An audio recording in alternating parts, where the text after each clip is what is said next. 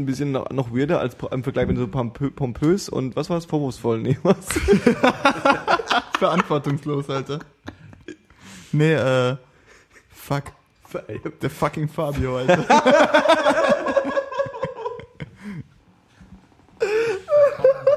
da kommt noch was, ja.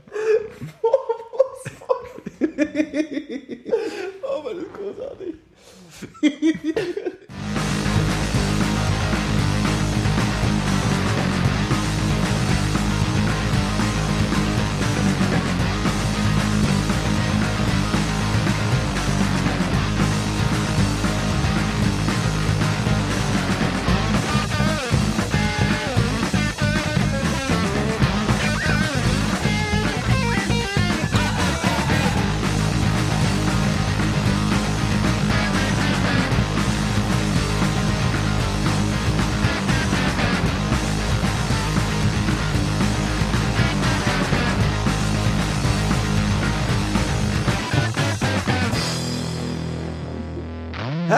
Willkommen bei 10, 2, 4. Heute mit dem pompösen Paul, Schönen guten Abend. dem verkommenen Fabio Verkommenen Abend. und mir, dem jonglierenden Johannes. Hey! Der Plan ist aber auch nicht ganz aufgegangen, weil du jonglierend einfach mit einem SCH dachte, gesprochen hast. ich dachte auch, wir sagen unsere Parts eigenständig. Du hast anscheinend in den letzten 45 Folgen, die wir aufgenommen haben, nicht einmal zugehört. Ja, aber du Cut. hast gesagt, du wolltest den, du wolltest den Part wieder abgeben. Nee, nee, ich wollte die kreative Der Entstehungsphase zurückgeben. Nee, nee, nee. Ich wollte die kreative Entstehungsphase dieses Parts abgeben und dann trotzdem quasi die die die die Props. Du bist also quasi Russland. quasi. Okay. Wow. Wow. Wo wir auch schon bei unserem ersten Chill, chill, chill. Nee, dann lass doch mal ganz kurz irgendwie, weil wir haben ja bei jeder Folge haben wir so ein kurzes am Anfang Status-Update Uk Ukraine. Für alle, die es nicht mitbekommen haben, vor 48 Monaten im November haben wir ähm, verkündet, dass in der Ukraine Demonstrationen äh, herrschen und äh, ich äh, als weitsichtiger Mensch, wie ich bin, dachte, habe ich gesagt, okay, in zwei Wochen wird's da kalt, dann gehen die alle wieder nach Hause und dann war's das. Mittlerweile sind wir beim Dritten Weltkrieg. Krieg. Ich, ich finde es auch süß eigentlich, wie wir damals über Prognosen gesprochen haben und alle noch ziemlich äh, down damit waren, was da abgeht und uns gefreut haben darüber, dass halt die Leute aktiv sind und auf die Straße gehen Genau. für ihr Recht, aber jetzt haben wir irgendwie, ich würde es lieber rückgängig machen, also so bleibt es Was, was haben wir getan? Ja, dann witzigerweise auch das letzte Mal, wo wir darüber geredet haben, so, okay, krass, sie haben quasi ihre Ziele erreicht, so ein bisschen unreflektiert draufgeschaut, sie haben ihre Ziele erreicht, irgendwie hier, dieser Kerl ist abgehauen und jetzt geht's nur noch voran und dann haben sie halt irgendwie nur noch Nazis in ihre, in ihr, oder fast, oder viele Nazis da irgendwie reingeschoben in ihr Parlament und dann hat der äh, Russland mal, äh, der Russland, der Herr Putin da mal so äh, unmarkierte, grimmig schauende Grimmig schauen, ne? Sorry. grimmig schauende äh, äh, junge Männer mit, mit Gewehren da mal hingeschickt in die Krim. Und jetzt weiß die ganze Welt, was die Krim ist. Vorher hat es keine Sau gewusst wahrscheinlich, ne? Na, so ein paar. So ein paar, die, die Leute Klar. in der Krim. Die Krim ist doch auch im Geschichtsunterricht schon mal gefallen, oder nicht? Bei mir Bei nicht so in weit eurem ich Land mich vielleicht, in äh, empfehlen kann, erinnern kann. Ossi kennt. Haben wir es wieder mal. Ja, nee, und jetzt ist da so ein bisschen irgendwie, äh, ähm, jetzt ist da irgendwie die Krim offen. Und ähm, irgendwie habe ich auch vorhin schon erwähnt, es und die fällt. Katze aus dem Sack. es fällt einem so wahnsinnig schwer, da, ähm, also mir zumindest, und ich habe so das Gefühl, dass es vielen Leuten geht, da irgendwie sich eine ordentlich äh, reflektierte, äh, intellektuelle Bildungsbürgertum-eske Meinung zu bilden. Das Ding ist halt jedes Mal, wenn du denkst, dass du eine relativ gesicherte Meinung drüber hast, kommt wieder irgend so ein Detail ans Tageslicht, wo du nochmal dazu genötigt wirst, quasi alles zu über den Haufen zu schmeißen. Exakt. Dazu muss man allerdings sagen, dass es bei vielen oder bei fast allen wirklich komplexen historischen Konflikten der Fall ist. Hm. Also selbst wenn du im Geschichtsunterricht darüber lernst, muss es ja nicht heißen, dass es sich wirklich so zugetragen hat, weil Mhm. letzten Endes wird es auch von denen geschrieben, die gewonnen haben. Ja, richtig, richtig. Ich glaube auch so ein bisschen, dass es so ähm, eine Erscheinung der jetzigen Zeit ist, weil du halt unglaublich viele Möglichkeiten hast, dich zu informieren. Du wirst ja in den Medien davon zugebombt und dann kommen halt noch die Leute, die dahin sagen, äh, die da dazukommen und sagen, ja, aber hör nicht auf alles das, was dir gesagt wird, du musst es kritisch hinterfragen, lies mal lieber da und da nochmal nach, Hm. dann wird dir da eine andere Meinung verklickert und dann weißt du halt selber nicht mehr, wo hinten und vorne ist quasi. Das Ding ist halt auch, durch dieses Internet-Age hast du ja ganz viele individuelle Meinungen, die auch noch mit reinkommen und du hast so, du hast halt deinen Reuters und die ganzen etablierten Nachrichtenmagazine, aber viele Leute bedienen sich ja auch bei so Drittanbietern für News quasi Ja. und belesen sich auf irgendwelchen Blogs oder was auch immer. Ja, richtig. Und jeder hat im Grunde genommen seinen eigenen Senf dazu abzugeben. Und ich glaube, ich muss auch zugeben, so Stichwort Propaganda, ganz ehrlich, der, der es am besten verpacken kann, dem glaube ich auch am ehesten so. Klar. Ja, Also Ich finde es auch Ist gut. einfach so. Finde es auch naja, gut. nicht. Naja, nee, ist also nicht jetzt nicht jetzt hundertprozentig. Klar, ich habe schon, wie gesagt, ich lese auch so meinen Scheiß und kann mir auch meine Meinung dazu bilden. Aber wenn jetzt irgendjemand kommt und sagt, na ja, aber und packt dann das ganze Thema aus, wirklich super wortgewandt und so, dann sage ich am Ende der, der Rede vielleicht auch so, ja, okay, man, du hast eigentlich schon recht im Ja, Prinzip. aber das ist auch ein Problem. Ja, natürlich ist es ein Problem, aber ich glaube schon, dass es auch noch relativ präsent ist. Vielleicht so auch, äh, vielleicht sogar auch gerade mehr als früher, weil du halt so viel Input hast. Ich weiß, also ich weiß genau, was du meinst. Also wenn irgendjemand sich halt irgendwie, äh, wie war das nochmal? Dave kam mit irgendjemandem an, der einen Podcast oder so über das Thema gemacht hat und äh, hat es wohl sehr genau äh, analysiert und nochmal auseinandergekramt und dann meinte er, ihm glaube ich jetzt. Mhm. Ähm, ja, aber der Querschnitt macht's, glaube ich. Ich, Ich will jetzt auch nicht Dave so hinstellen, als würde es nur diesem Typen glauben. Nee, nee. Er hat sich auch schon informiert, Ich habe aber eh so ein bisschen aufgegeben in den letzten Jahren irgendwie so, also man hat ja so ein bisschen, wenn man irgendwie anfängt, sich mit Sachen äh, und Medien und Nachrichten und Meinungen zu beschäftigen, dass man so ein bisschen diese, wie du sagst, so diese, diese dieses, äh, äh, diese These, ja, man muss sich da irgendwie auf allen Seiten mal irgendwie alles durchlesen und dann sich so die eigene Meinung bilden, das habe ich eigentlich eh schon aufgegeben. Ähm, also dieses, ja, ich lese halt die Taz und dann lese ich noch die FAZ, weil dann habe ich irgendwie die zwei beiden Seiten des, des, des politischen Spektrums abgefackelt und dann kann ich mir so meine goldene Mitte draus äh, ziehen. Das habe ich irgendwie eh aufgegeben, weil ähm, das die gehören eben bei denselben. Nee, nee, nee, nee, nicht so, sondern weil ich immer so das Gefühl habe, das, das, das, das führt nicht dazu, dass ich mir eine konkrete Meinung bilde, sondern eher so ein bisschen immer am, am Abwägen bin. Ja, also Ja. ein bisschen so, ja, man kann auch das so sehen, aber man kann es auch so sehen. Ja, genau. Und ähm, es ist, glaube ich, teilweise dann auch schwierig und ange also man tendiert dazu, und das geht, glaube ich, vielen Leuten, man hat ganz gerne Meinung, so ist es okay. Ja. Das ist die richtige Außerdem, Meinung. du musst sehen, wir sind in der westlichen Welt und unsere ähm, Sprachkenntnisse sind jetzt auch nicht so krass, als dass wir wirklich alle Quellen berücksichtigen können. Also Das wir können uns sowieso, halt ja. auf englische und deutsche Nachrichtenmagazine verlassen. Richtig, richtig, richtig. Aber wie ähm, vertrauenswürdig die sind, ist halt mal dahingestellt. Ich Mhm. denke, du hättest einen besseren Überblick, wenn du noch die Möglichkeit hättest, dir die russischen und die ukrainischen und ein p- vielleicht von ein paar Nachbarstaaten noch die Zeitschriften durchzulesen. Ja, aber genau das ist es ja. Im Prinzip müsstest du halt eigentlich eine irgendwie eine neutrale Instanz haben, die dir sagt, so, wir haben uns das jetzt mal genau angeguckt und so und so. Im Prinzip sind die Interessen der beiden ja.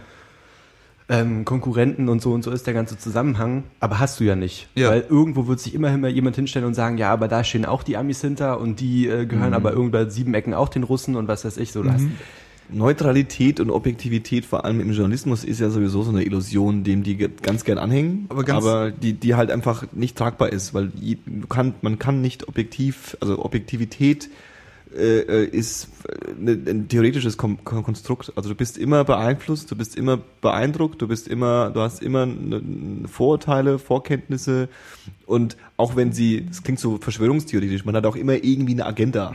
Ja, und man hat vor allem auch immer, irgendwie immer ein Bauchgefühl. Also man hat immer so ein bisschen so dieses, als äh, äh, vielleicht äh, politisch irgendwie leicht oder stark links angehauchter gehauchter Mensch wie ich bin, hat man dann immer so ein bisschen so dieses äh, äh, ähm, der kleine Mann ist dann irgendwie doch im Recht vielleicht so. Also die Demonstranten können ja gar nicht falsch liegen, weil das sind ja Demonstranten so, ja, und die Politiker müssen ja falsch liegen, weil das sind ja dann die Politiker. Ja. Und dass dann am Schluss aber dann durch, durch so eine Demonstration tatsächlich dann so ein so eine unglaubliche Unruhe entsteht und, und, und so, ein, so, ein, so ein Staat da irgendwie krass am Wanken ist und dann dieses, diese, diese, diese, diese, dieser Schwächeanfall dazu führt, dass dann dieser geopolitische riesige Konflikt da entsteht, das hat wahrscheinlich auch in dem, dem Maß dann, um noch wieder den, den Bogen zum Anfang zu bringen, auch einfach keiner vorhersehen können, ja.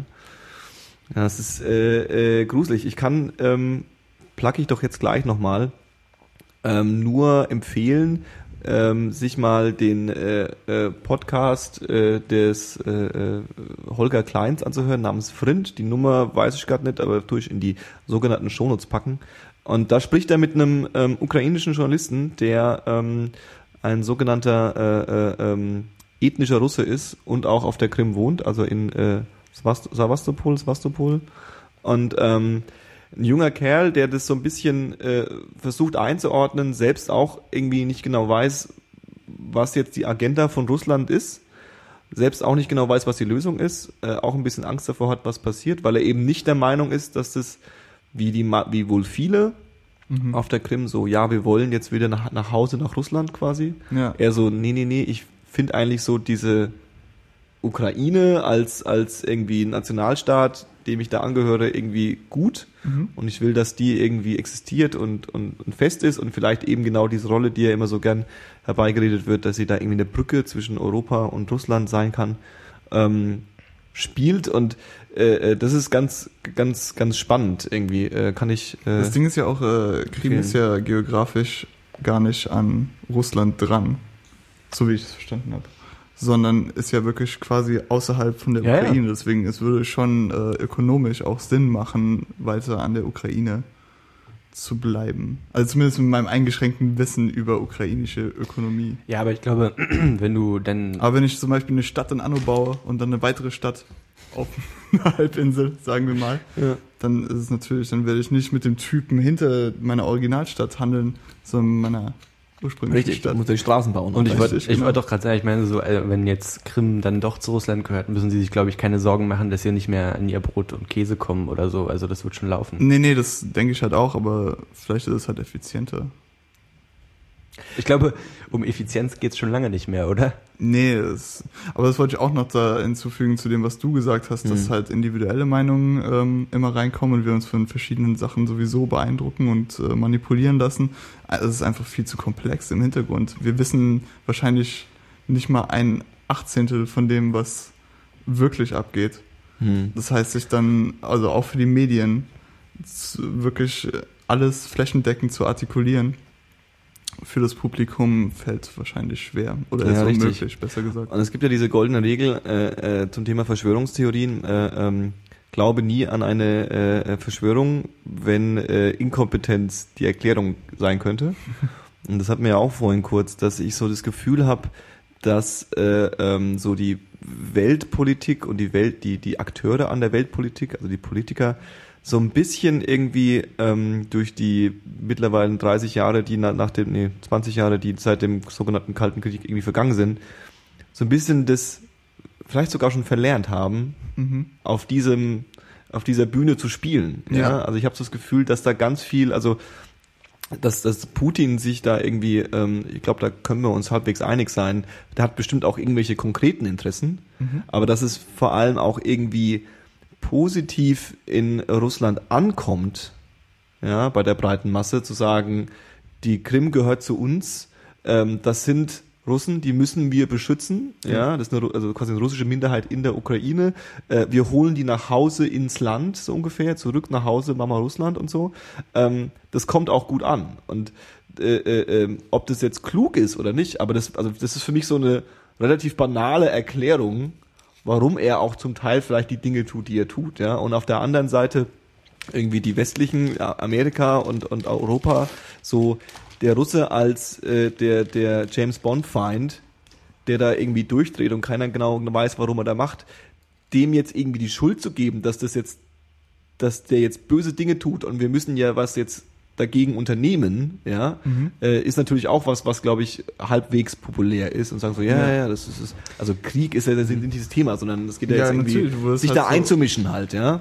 Du wirst ja auch so erzogen. Im Grunde genommen das ist halt ja ein Grund, warum alle Hollywood-Filme der 80er, 90er irgendwie den bösen Russen als äh, genau für solche Situationen, dass du quasi auch später noch drauf zurückgreifen kannst. Und es klingt vielleicht zwar banal, weil es dann wirklich nur so, du magst jetzt die Russen nicht wegen Indiana Jones 4, ähm, aber für manche Leute ist es halt so. Oder wegen Rocky 4 eigentlich. Oder Aber wegen die- Rocky 4. Weil die haben halt beschissen übrigens. Das haben, die haben Ja, dem, ja. dem halt Drogen und der Rocky macht das halt nicht. Ich meine, ganz so einfach ist es ja aber auch nicht mehr. Ich meine, Nee. so zum einen ist es halt schon ein bisschen komplexer, als zu sagen, Putin ist nur darauf bedacht, seine Nation beisammen zu halten, mit allem, was dazugehört. Aber andererseits ist es halt auch nicht so, dass man einfach sagen kann, okay, der Westen baut den Konflikt auf, weil der Russe ein Böser ist. So, Richtig. weißt du? Ja, ja. Das ist ja Quatsch. Und ich sag mal, wenn wir hier sitzen und uns einigermaßen eine Meinung darüber bilden können, können wir uns hundertprozentig sicher sein, dass es auch bei den Amis oder in Europa oder so irgendwelche Leute gibt, die die Intention dahinter, hinter dem ganzen Konflikt komplett verstanden haben. Aber was sie halt daraus machen und wie sie es so drehen, dass wir als letztes Glied in der Kette sagen, okay, ja, ich verstehe, dass da jetzt ein Krieg her muss oder was auch immer so, das ist ja dann wieder die andere Sache so, ne? Und ich meine, das, das ist, glaube ich, halt so das Gefährliche. Und das ist auch, glaube ich, das, was auch so ein bisschen ins Bewusstsein tritt, dass alle das Gefühl haben, schon verarscht zu werden irgendwie und keiner sagt uns die ganze Wahrheit, jetzt wieder mit diesem Mediengedöns so. Ja, genau. Aber letztendlich weiß halt auch keiner wirklich so und wie du halt schon meintest, diese Verschwörungstheorie ist halt immer so ein zweischneidiges Schwert. Vielleicht ist es auch einfach so die, die ganze Sache so einem einzig großen Chaos unterlegen und die Leute versuchen halt einfach bloß das Beste draus zu machen. So. Mhm.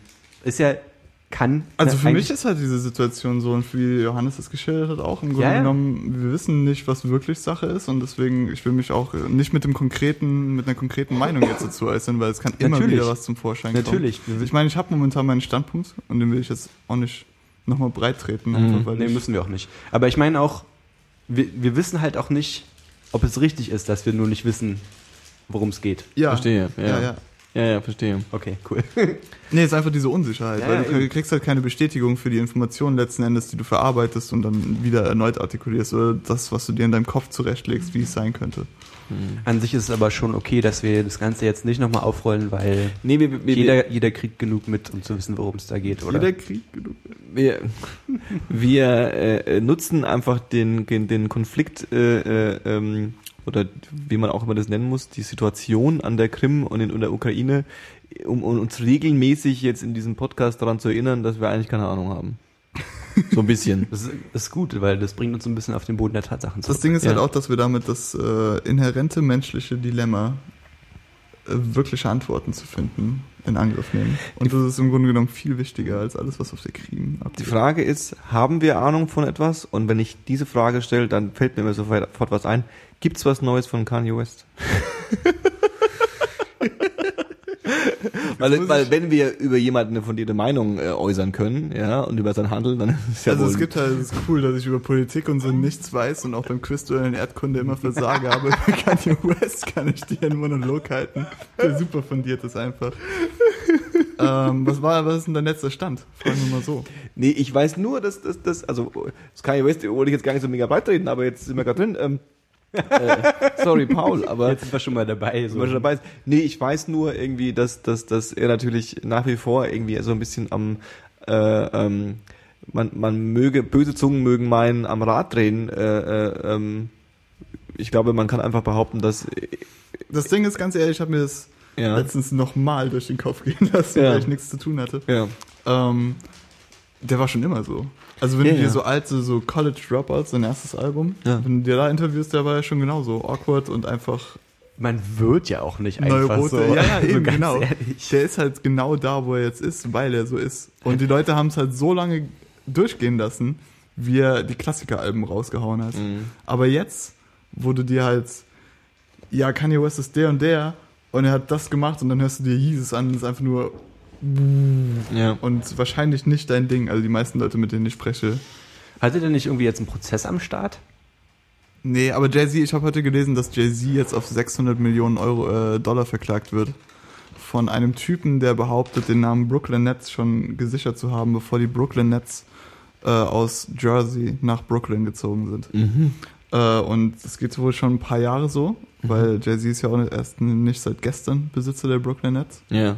Aber er hat halt gesagt, er hat immer zu denen, äh, hat versucht, Kontakt mit denen aufzunehmen und es kamen immer nur Beleidigungen zurück. Also hat er sich jetzt äh, gerichtlich. Da ist äh, vermutlich so ein. Fabio am Ende in der Leitung.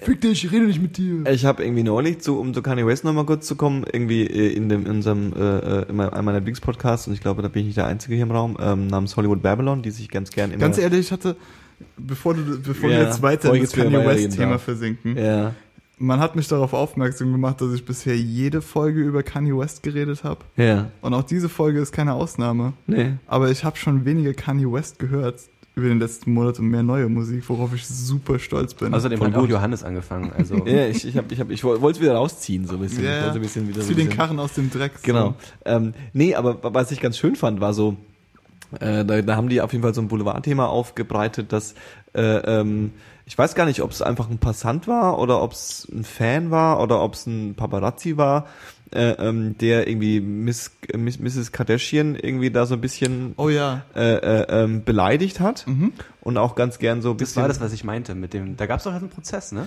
Ja, ja, mit, mit, also die hat, hat, sie hat ihn als, hat sie als äh, N-Word-Lover irgendwie bezeichnet, ähm, worauf er dann halt kam und dem Den Typen wohl auch irgendwie einen reingehauen hat, Ja. was jetzt mal so moralisch, rechtlich vielleicht nicht, aber moralisch komplett vertretbar ist vielleicht.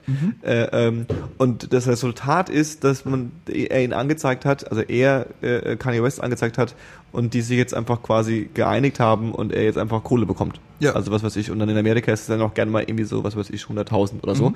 Und das ist so ein bisschen, glaube ich, was da häufig passiert. Ich habe jetzt auch häufiger schon gehört, also so gehört, irgendwie gelesen und so, dass gerade Paparazzi ihn jetzt natürlich, weil sie alle ein neues Foto und ein neues Video haben wollen, wo er austickt, Ja. gern auch gern mal schön rassistisch irgendwie beleidigen, Mhm. in der Hoffnung, dass er halt dann einfach austickt und dass sie halt, also wie das halt so dieses, das ist ja so ein typisches Meme, dass irgendwie Paparazzis auch gern mal Aber das ist halt dieser Kreislauf, in den er rausgekommen, äh, reingekommen ist. Also Ja, ja, genau, wir genau, wissen genau. so, okay, er ist gerne mal wie ein Dreijähriger, richtig. aber Und das ist wahrscheinlich auch ein Haufen Arbeit, da wieder rauszukommen. Ja. Ja, aus diesem Image. Und äh, ähm, naja, Kanye West. Nee, ich bin nur, ich bin lustigerweise Cream zu Kanye West. bin ich tatsächlich nur so auf, auf, auf ihn gekommen, weil er ja wohl jetzt erst vor drei Wochen oder so in Berlin war, ne? Äh, ja, beim Bei Drake. Drake-Konzert ist er aufgetaucht und hat Black Skinhead äh, Als, performt. als, als, als Hidden äh, Special Guest, so ein bisschen. Ja. Wusste keiner, kam auf die Bühne. Ich bin kein großer Drake-Fan, aber ähm, das war wohl eh so, dass das Drake ja auch so ein bisschen so, eine, so, ein- so ein Messias ist, der da auch irgendwie äh, äh, Drake ist halt so ein hochgehypter, ähm, wie soll ich das am besten rüberbringen? Popstar. Nee, nicht Popstar. Also er macht schon Rap, aber Ja. das ist halt auf unterstem Niveau eigentlich. Also seine Instrumentals und so sind gut, aber dafür ist nicht er verantwortlich. Mhm. Und er ist im Grunde genommen halt ein riesiges Hype-Projekt. Ja, genau, genau, genau. Und also auch das war so, war so wohl sehr gehypt und dieses, dieses, dieses Konzert wurde auch sehr ekstatisch irgendwie vernommen und dann Mhm. so als Höhepunkt, dass dann irgendwie Kanye, Kanye West West dazu kommt. Das ist natürlich schon irgendwie. Äh, Da habe ich mir natürlich sofort angefangen, äh, mir Gedanken zu machen, wie viel Euro ich für ein Kanye West-Konzert wirklich bezahlen würde. Und das ist viel zu viel.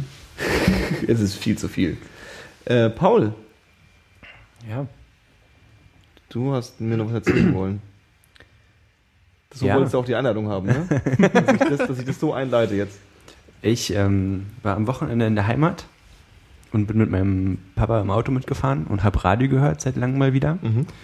Mein Papa ist jetzt auf Radio 1 umgestiegen. Und am Freitagnachmittag, Schrägstrich Abend, kommt auf Radio 1 eine Sendung mit, mit und von Tommy Wash. Wer ist das? Du kennst Tommy Wash nicht? Nein, Und Scheiß? nein. Ja, das kennen die. Ähm, es jetzt kennen die nicht. Das, das ist auch so ein Fritz-Ding, ne? Kennst du Tommy Ja, ja. Das ist ein Radiomoderator, der bei Fritz angefangen hat. Und auch, glaube ich, schon Bücher geschrieben hat und inzwischen halt bei Radio 1 ist und halt so dies und das gemacht hat und so. Okay.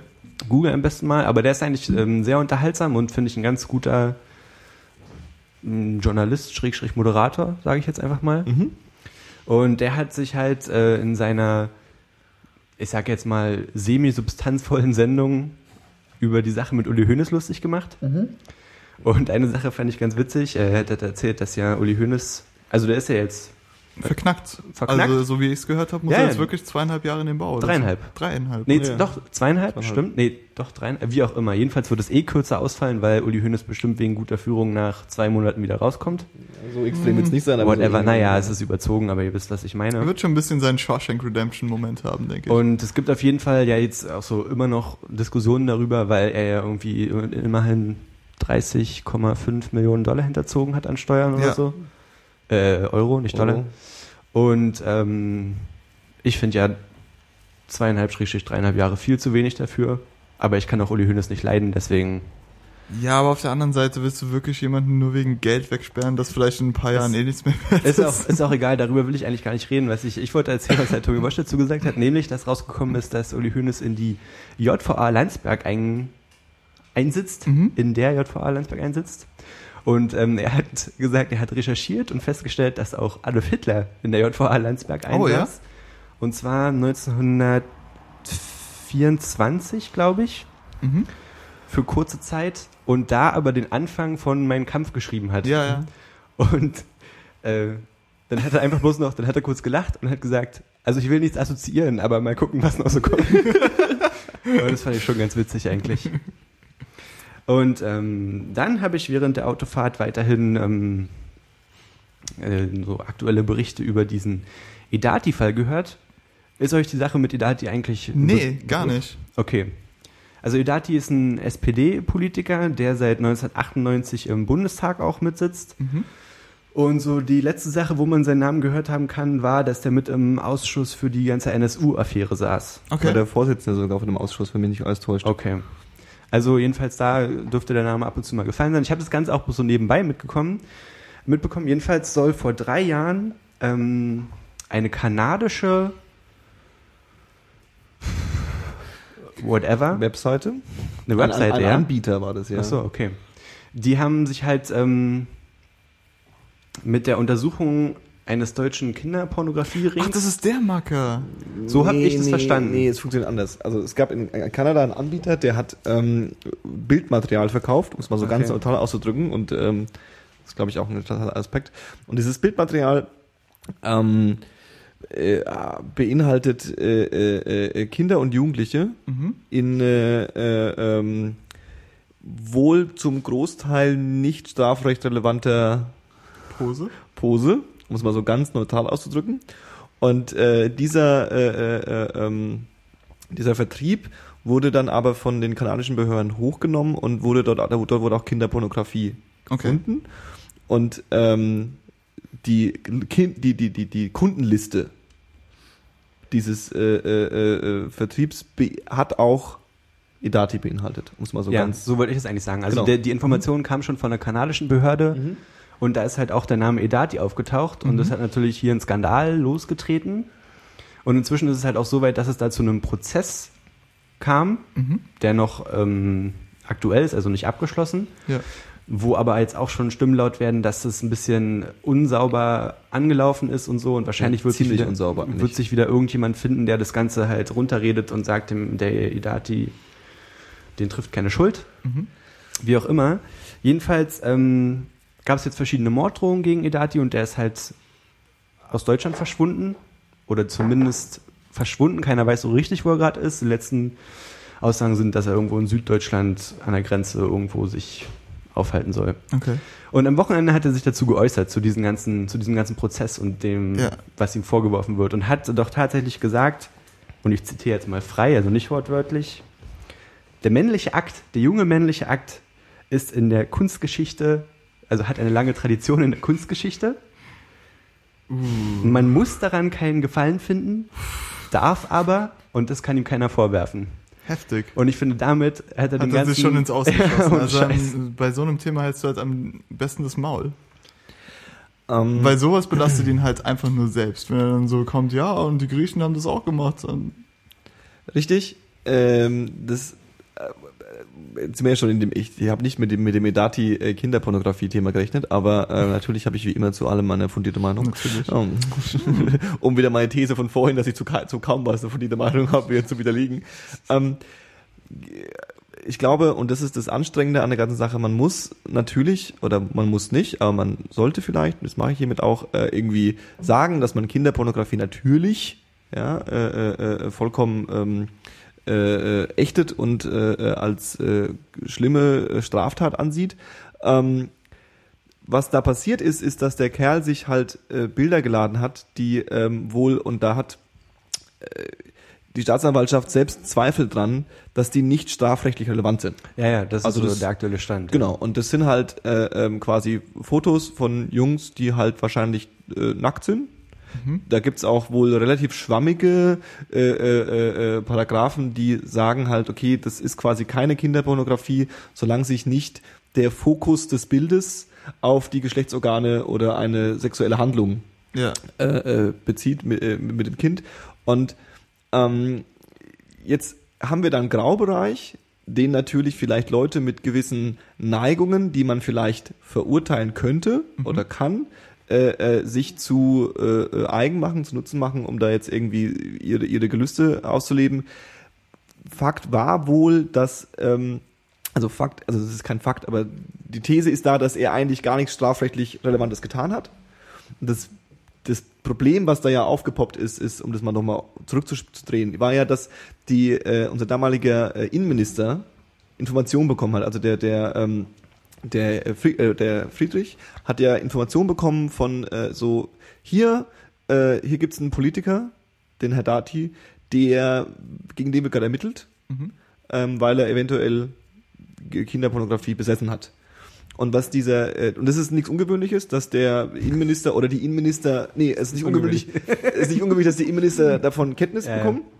Und der Friedrich hat halt dann die, was er behauptet, äh, moralisch richtige Entscheidung getroffen und hat es der SPD-Spitze gesagt. Ja. Und das hätte er nicht tun dürfen. Also er hat, also laut Gesetz darf er das halt nicht machen. Er hat aber halt dem Gabriel gesagt, hallo, äh, hier ist der Edati, der macht komische Dinge. Und das war halt äh, wohl kurz vor der Wahl oder kurz nach der Wahl, wo das Ja. aufgepoppt ist. Und ähm, warum er das gemacht hat, ist natürlich auch klar, weil er natürlich verhindern wollte, dass die SPD jetzt anfängt, den Edati, der da auch wirklich aufstrebender Politiker war, Ja. in irgendwelche regierungsrelevanten Positionen zu setzen, um dann einfach ein halbes Jahr später herauszufinden, oh, der hat einen Kinderpornografie-Skandal am Arsch.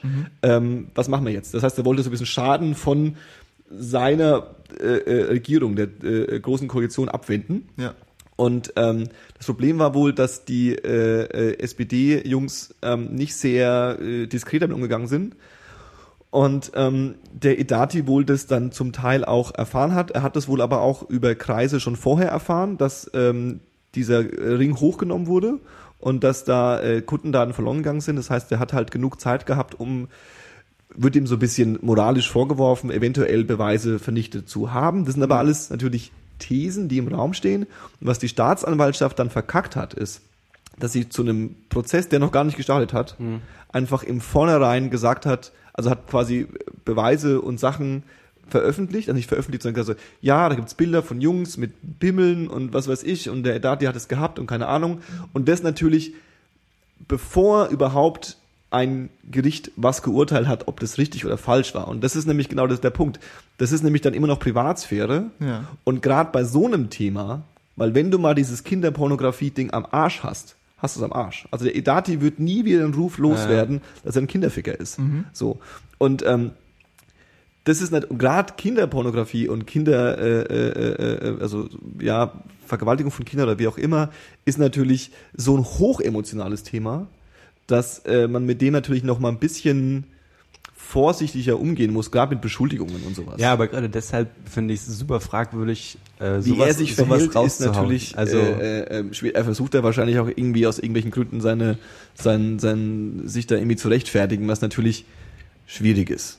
Das ist unmöglich in der Situation. Wobei natürlich auch klar sein muss, dass glaube ich, da bin ich mir jetzt nicht so hundertprozentig, da müssen wir mit einem Mediziner oder einem Psychologen reden, dass natürlich Pädophilie, muss man jetzt um beim Namen zu nennen, Ja. ähm, auch als äh, äh, ähm, psychische äh, Störung Störung, angesehen. wird. Ja.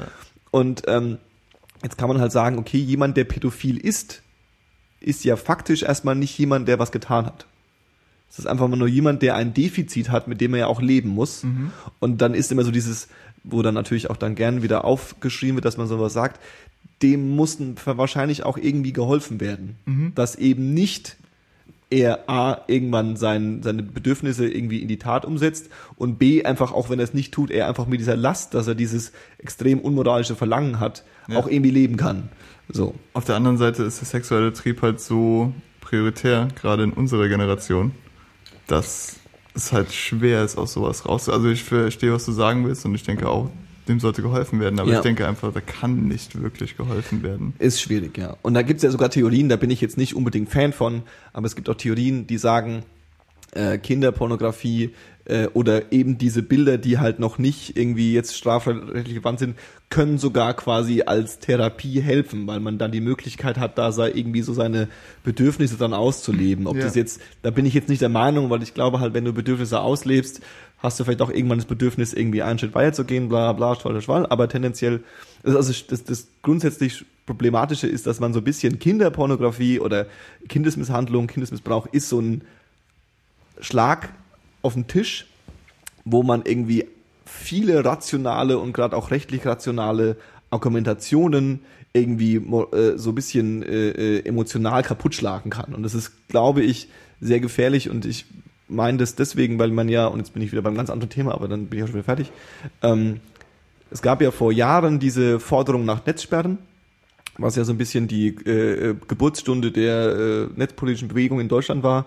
Da hat die Frau äh, von der Leyen gesagt, im, im Internet gibt's ganz viel Kinderpornografie, deswegen, da müssen wir was dagegen machen, deswegen bauen wir Sperren ein, die, äh, äh, es gibt eine geheime Liste von Webseiten, die gesperrt werden. Diese geheime Liste darf keiner wissen, weil sonst würde man wissen ja, wo die Kinderpornografie ist. Ja. Und da ist dann so ein böses Stoppschild, hey, du machst was Böses und am besten wird noch dieses Stoppschild irgendwie äh, getrackt, wer da drauf geht. Und die Gefahr war halt so, der Aufschrei war so, okay, ganz ehrlich, ihr baut da eine Zensurinfrastruktur auf, die nicht kontrolliert und nicht überwacht ist, ähm, für ein Thema, was eigentlich, was zwar emotional extrem schwierig und anstrengend ist, aber eigentlich faktisch in der Masse tatsächlich gar nicht das Riesenproblem ist. Ja. Es ist faktisch viel sinnvoller zu sagen, ähm, übrigens, ihr habt auf eurem Porno Kinderpornografie, macht es mal weg. Das ist also dieses Löschen statt Sperren, Sperren Ding. Und auf hinaus will, ist, das, ist, das ist so ein Beispiel dafür, ja, dass man so ein bisschen unter dem Deckmantel Kinderpornografie, das heißt immer, wenn jemand Kinderpornografie schreit, ist es mittlerweile schon so, dass ich schon so sage, okay, okay, was ist da der Hintergrund? Warum will das, wa- was, wa- was läuft da schief? Weil ihr nehmt da gerade ein Argument in der Hand, gegen das ich nicht argumentieren kann, ja, und äh, ihr habt doch bestimmt einen anderen Sinn dahinter. Weißt du, was ich meine, so ein bisschen? Okay, ähm, sorry, dass ich jetzt Auf der anderen Seite finde ich aber, dass Internetzensur zu einem bestimmten Punkt okay ist, weil es ist halt auch, du hebst jetzt die Augenbraue, aber ich kann auch nicht in den Kiosk laufen und mir alles holen, auch nicht in der über 18 Abteilung. Und ich denke einfach, es gibt so ein paar Sachen, weil es gibt so abgefahrene Scheiße im Internet, jetzt mal ganz ehrlich. Ja. Und es gibt einen großen Teil, bei dem ich sage, Aber- das muss nicht da sein. Richtig, Wobei wobei und auch Leute, die dann argumentieren, ich will es aber sehen, weil es mein Recht ist, das ist kein Argument in meinen Augen. Also ich glaube, das Argument muss man andersrum drehen. Es ist ähm, äh, freie Meinungsäußerung, wenn man das unter dem Deckmantel jetzt schützen will. Ja. Freie Meinungsäußerung, freier Informationsaustausch, zensurfreier Info Informationsaustausch ist meiner Meinung nach wichtiger und ein wichtigeres Gut als jetzt irgendwie 37 Bilder von abgehackten Köpfen auf Reddit. Weißt du, was ich meine? Ja, ja, so? klar. Also es ist so ein bisschen so, weil wir sprechen, man nimmt dann diese Brutalität Es kommt doch immer darauf an, wie weit sie gehen, aber wenn sie jetzt einfach nur eine Liste zum Beispiel mit gesperrten Seiten einführen, finde ich das nicht schlimm. Ja, aber diese, also um diese, Also es wird natürlich zu mehr führen. diese Liste ist genau so. Wo, wo ist die Grenze? Du hast ja dieses schöne äh, äh, Beispiel in, in Großbritannien, die haben die Netzsperren eingeführt. Und äh, ähm, es fallen jetzt immer wieder, äh, äh, jetzt, jetzt hat es nicht lang gedauert, dann werden diese Netzsperren angewendet, um quasi äh, radikal islamistische äh, Propaganda zu äh, äh, auszuschalten.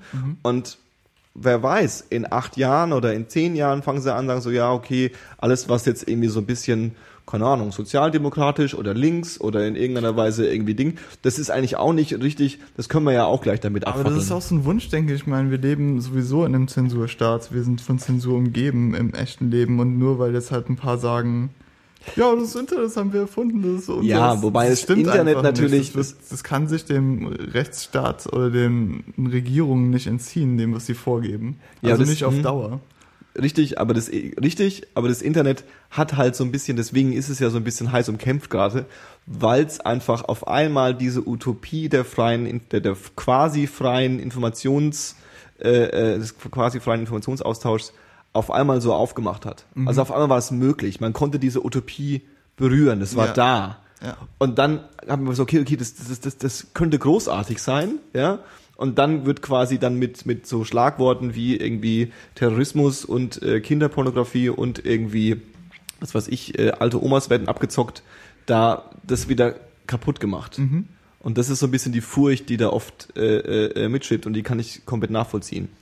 Weil es wird, also Ich kann das auch nachvollziehen, natürlich. Auf der anderen Seite finde ich, dass Menschen schon kontrolliert gehören, zu einem gewissen Maße. Und gerade bei sowas auch. Ja, aber kontrolliert ist ja Also nicht im Sinne von, dass sie nicht mehr schreiben dürfen, was sie wollen. Also alles, was irgendwie mit Terrorismus, solange es jetzt nicht darum geht, dass sie sich besprechen, welches Gebäude sie als nächstes in die Luft Ja. jagen. Aber du kannst auch deine radikalen Meinungen kundtun. Es gibt ja einen Unterschied zwischen, also nur weil ich sage, ich bin gegen Netzsperren, heißt es ja nicht, dass ich für den freien Verteilung von Kinderpornografie Nee, nee, habe ich auch. Verstehst du, was ich meine? Nee, So, nee. das ist ja genau so. Also, dass du dagegen vorgehen musst, aber wo auf jeden du das Fall. an? Du kannst ja sagen, okay, wir lassen es komplett in Ruhe, aber dann hast du halt auch diesen Nee. ganzen Schmutz mit drin. Der Ansatz ist einfach, die Energie aufzuwenden und sich darum konkret zu kümmern und zu sagen, äh, da hat jemand Kinderpornografie ausgetauscht, der kommt in den Knast. Und Aber nicht, ganz ehrlich, selbst unsere großen Staatenbunde basieren, Bunde basieren auf Systemen, die seit 30 Jahren überholt sind. Wie realistisch ist es wirklich, dass wenn, dass sich alle Regierungen zusammenschalten und aktiv was gegen Kinderpornografie unternehmen? ja, jetzt, jetzt machst du den Fass auf, aber äh, ähm, also es funktioniert ja faktisch. Also faktisch, es gibt Studien, die es belegen, wenn, nee, das, das, das, weil du jetzt in dem Thema bist, es Ja. gibt Studien, die belegen, sagst du, okay, wir haben Kinderpornografie gefunden, dann rufst du da an und sagst, hey, komische ukrainische Behörde, ihr habt da auf dem einen Server, habt ihr da Kinderpornografie? Und dann Okay. wird es abgeschaltet. Und das funktioniert in, was weiß ich, äh, äh, die Zahl habe ich jetzt nicht im Kopf, aber irgendwas zwischen weit über 50 Prozent der Fälle. Ja, okay. So. Das heißt, du hast konkret was dagegen unternommen und hast nicht dieses Placebo genommen, Netzsperren, die du mit zwei Klicks in deinem Browser wieder umgehen kannst. Ja. Du musst einen anderen DNS-Server übernehmen und dann ist die Sache schon wieder erledigt. Weißt du, was ich meine Ja, so? Aber jetzt mal folgendes, ich meine, sobald ähm, dieses System aufgekommen ist, der Netzsperren, Ja. und Leute festgestellt haben, sie können es auch zu ihrem Gunsten verwenden, wie zum Beispiel das halt auszuweiten Mhm. Richtig. von ähm, Pädophilie auf Richtig. von mir aus Terrorismus Ja. und sei es sogar um politische Gesinnung äh, ähm, zu beeinflussen Ja. oder was auch immer. Und solange Leute halt merken, sie ziehen daraus den Vorteil, werden sie doch den Weg dann eher wählen, als sich darum zu kümmern und Geld und Energie darin zu investieren, zu sagen, nee, setzt euch mal wirklich sinnvoll mit dem Thema auseinander und sagt, wenn was wegkommen soll, sagt dann auch Bescheid. Richtig, das Netzsperren-Thema kommt ja in, äh, äh, in Deutschland nicht mehr so häufig, weil sie fundamental gescheitert sind, aber in anderen Ländern regelmäßig auf. Und es wird auch regelmäßig durchgekämpft, aber es wird auch regelmäßig wieder dagegen angekämpft. Ja, also das ist, wie gesagt, das ist nichts, also irgendwie hier, äh, äh, Großbritannien hat diesen Pornofilter gehabt. Ja. Oder irgendwie Pornografie. Es gibt halt ein Internet ohne Pornos. Und wenn du aber mit Pornos willst, dann musst du halt dich quasi öffentlich bei deinem Provider outen, dass du kein Pornos schauen willst. Also und und äh, das sind halt irgendwie äh, Stigmatisierungen von also und vor allem populistische Probleme, da werden populist- populistische Probleme angegangen, die einfach eigentlich kein Problem sind. Kriegst du noch die abartigen Pornos? Ja. Aber wo,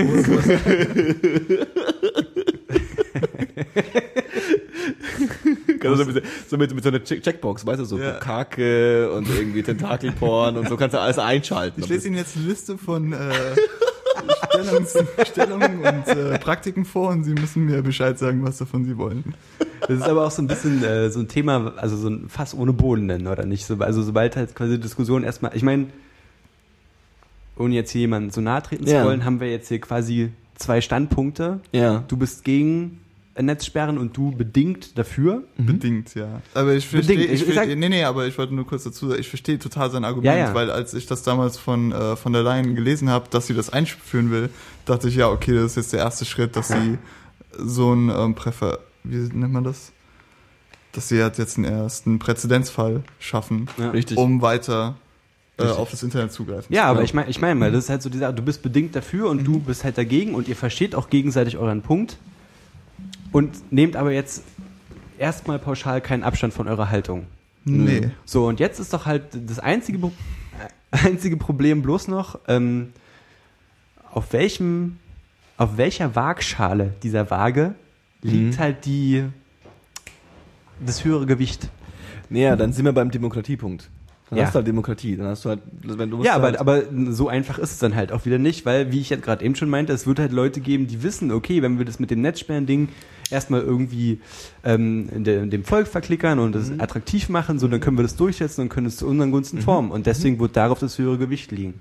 Punkt. Und dann ist das ist einfach eine Diskussion, also finde ich, eine Diskussion, wo, wie wir gerade festgestellt haben, sich die Leute, die Parteien gegenseitig verstehen, aber trotzdem zu keiner sinnvollen Lösung kommen.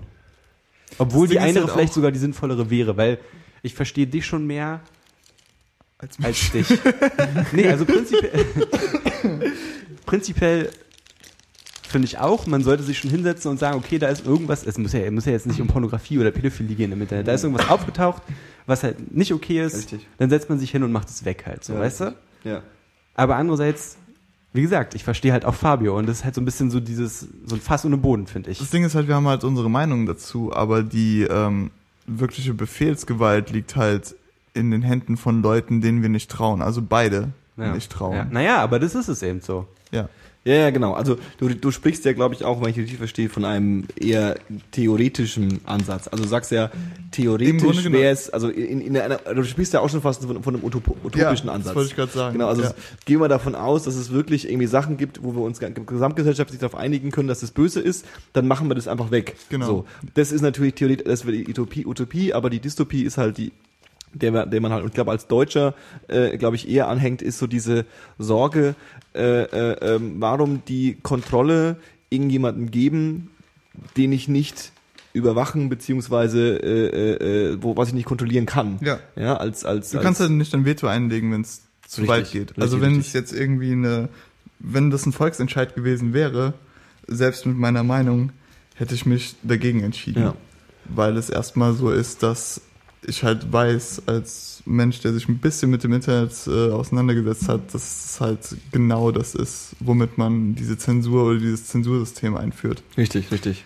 Äh, ja, nur mein Punkt ist eben, ich kann dieses, ich will nicht sagen liberal, aber ich kann dieses Gelaber halt nicht ab, wenn dann irgendwelche, ja, alles sollte einfach im Internet verfügbar sein. Es sollte nicht alles im Internet verfügbar Ja. sein. Es gibt wirklich abgewichste Scheiße im Internet, die ich nicht sehen will und die ich auch so nicht sehen will. Absolut. Dann sollte man sie sich halt nicht angucken. Aber es wird es trotzdem geben und es ist dann auch gerade im Du Falle verteilst doch von, immer die schrägen Links. aber es ist gerade im Fall von Kinderpornografie so, da ist es mit, das musst du dir nicht angucken, nicht getan, weil Nee. da wirklich auch Leid dahinter steht. Richtig, richtig. Wobei natürlich beim Kinderpornografie-Thema natürlich auch nochmal so ein bisschen mitschwebt, um mal so, wenn man wieder konkret wird, dass natürlich auch diese Szene äh, ähm, äh, stark von ihrer Masse auch überschätzt wird. Ja? Also die von der Leyen hat da, hat da gern immer vom Milliardengeschäft gesprochen, was halt Nee. laut äh, äh, den sogenannten Studien, die man immer so gern äh, zitiert, aber ohne sie konkret zu nennen, äh, äh, ähm, äh, faktisch nicht so ist. Also wir reden da von, von, einem, von, einem, elitär, von einem elitären Kreis, Klar. die absolut autonom von, vom Rest der Welt irgendwie agieren und sich ihr Wenn Zeug sich- austauschen. wenn sich es, genau, und es wird immer ganz gerne dieses Bild gemalt, dass du einfach auf www.kinderpornografie.de gehst und da hast du dann alles. So, weißt du? Und dann kannst du da irgendwie mit PayPal bezahlen und dann kriegst du das. Das ist ja nicht so. Ja, es ist, ja, also das, das ist natürlich eine Illusion, die aber dann auch so gerne ja, ja, überdreht gesponnen wird, um einfach auch gerade Leuten, die eben nicht so wie wir vielleicht hier alle in diesem Raum irgendwie drin sind, ja, verstehen so, okay, alles klar, ähm, das ist nicht so. Ja. ja. Also wenn du jetzt mal so, um jetzt mal bei dem Beispiel Reddit zu bleiben, so, da hast du irgendwie dieses Reddit und dann hast du da irgendwie, oder was weiß ich, 4chan oder keine Ahnung, und da hast du da halt Teile davon, die sind da, das abgrundtiefe Böse des Menschen, Mhm. ja. Aber du hast halt auch so einen riesigen Teil davon, der eigentlich total großartig ist. Ja. Und dann ist so ein bisschen immer diese Rice Abwägung. Animals und oh und so. Es ist, das ist das Schönste, was es auf der Welt gibt, halt. Ja, also so. Aber Paul, bevor wir jetzt hier komplett durcheinander reden, du wolltest doch eigentlich was anderes sagen, oder nicht? Nö, ich, äh, wolltest das finde Edati-Ding ein ich bisschen finde es eigentlich ganz witzig, dass äh, aus meiner Leicester-Eskapade über Edati so ein Disput entstanden ist. Mhm. Der gute Edati, ja.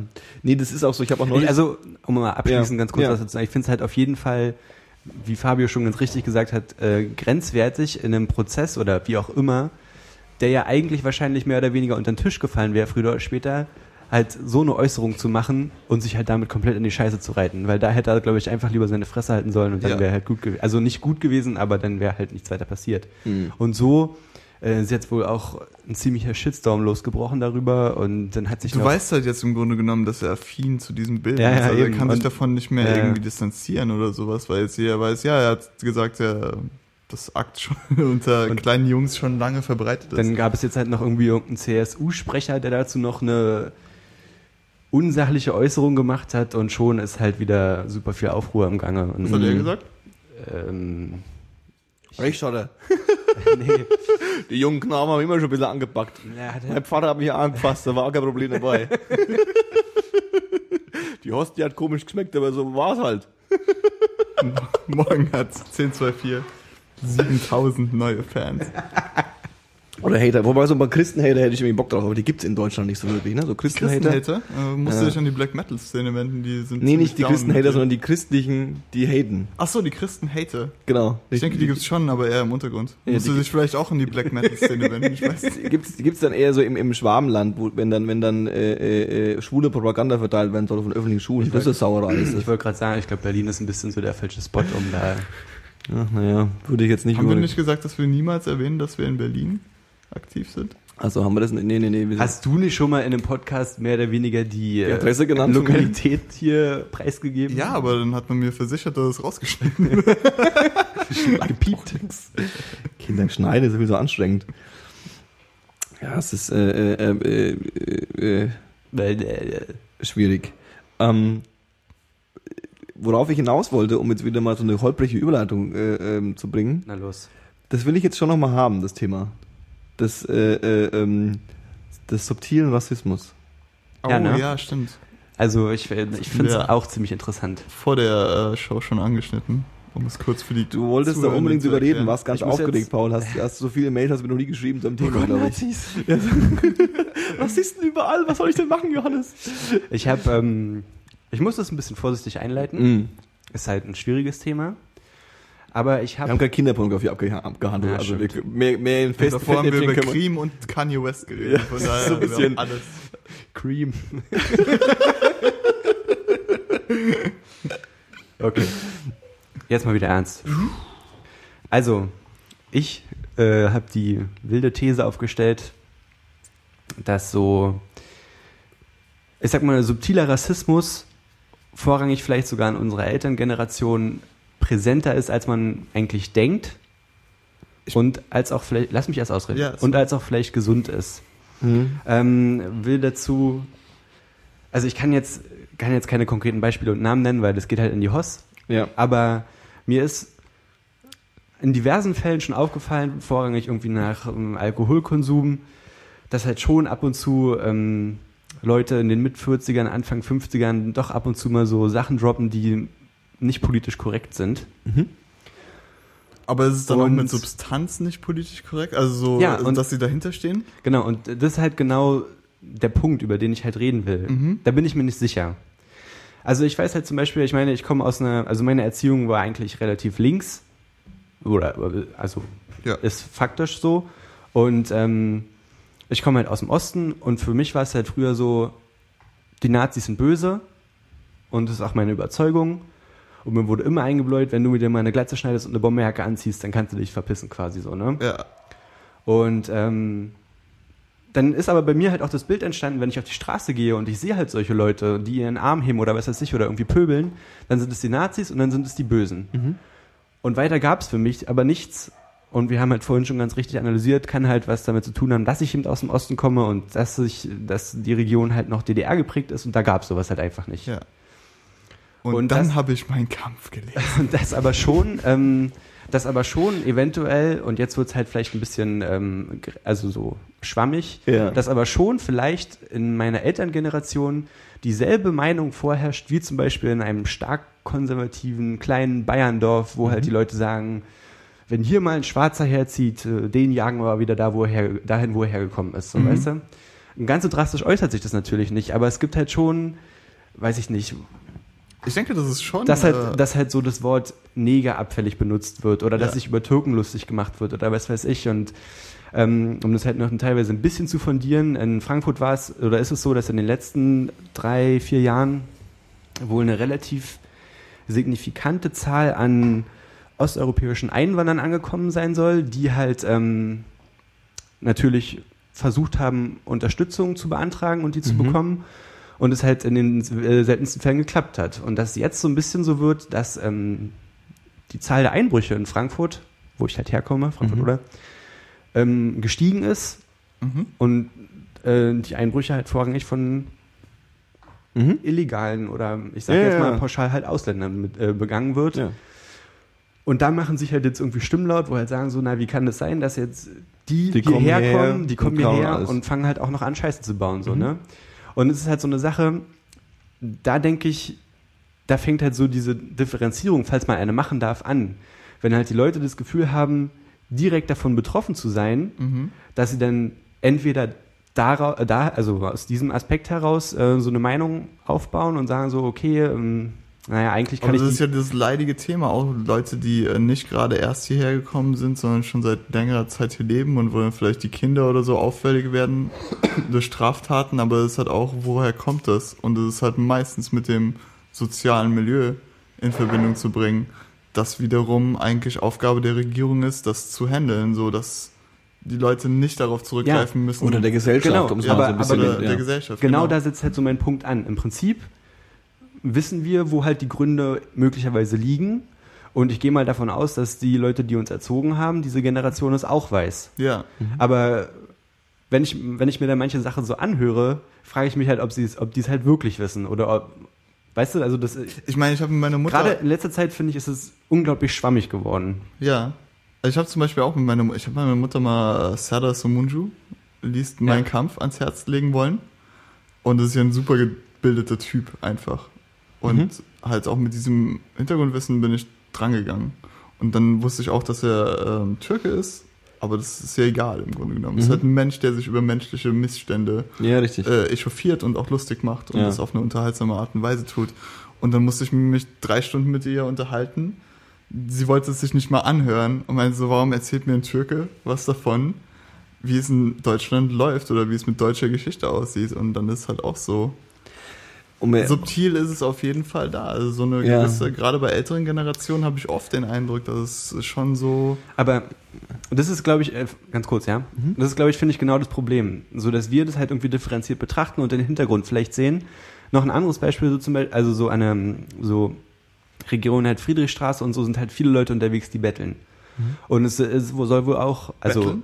betten, ja, nicht Ja. rap-technisch, sondern um Geld.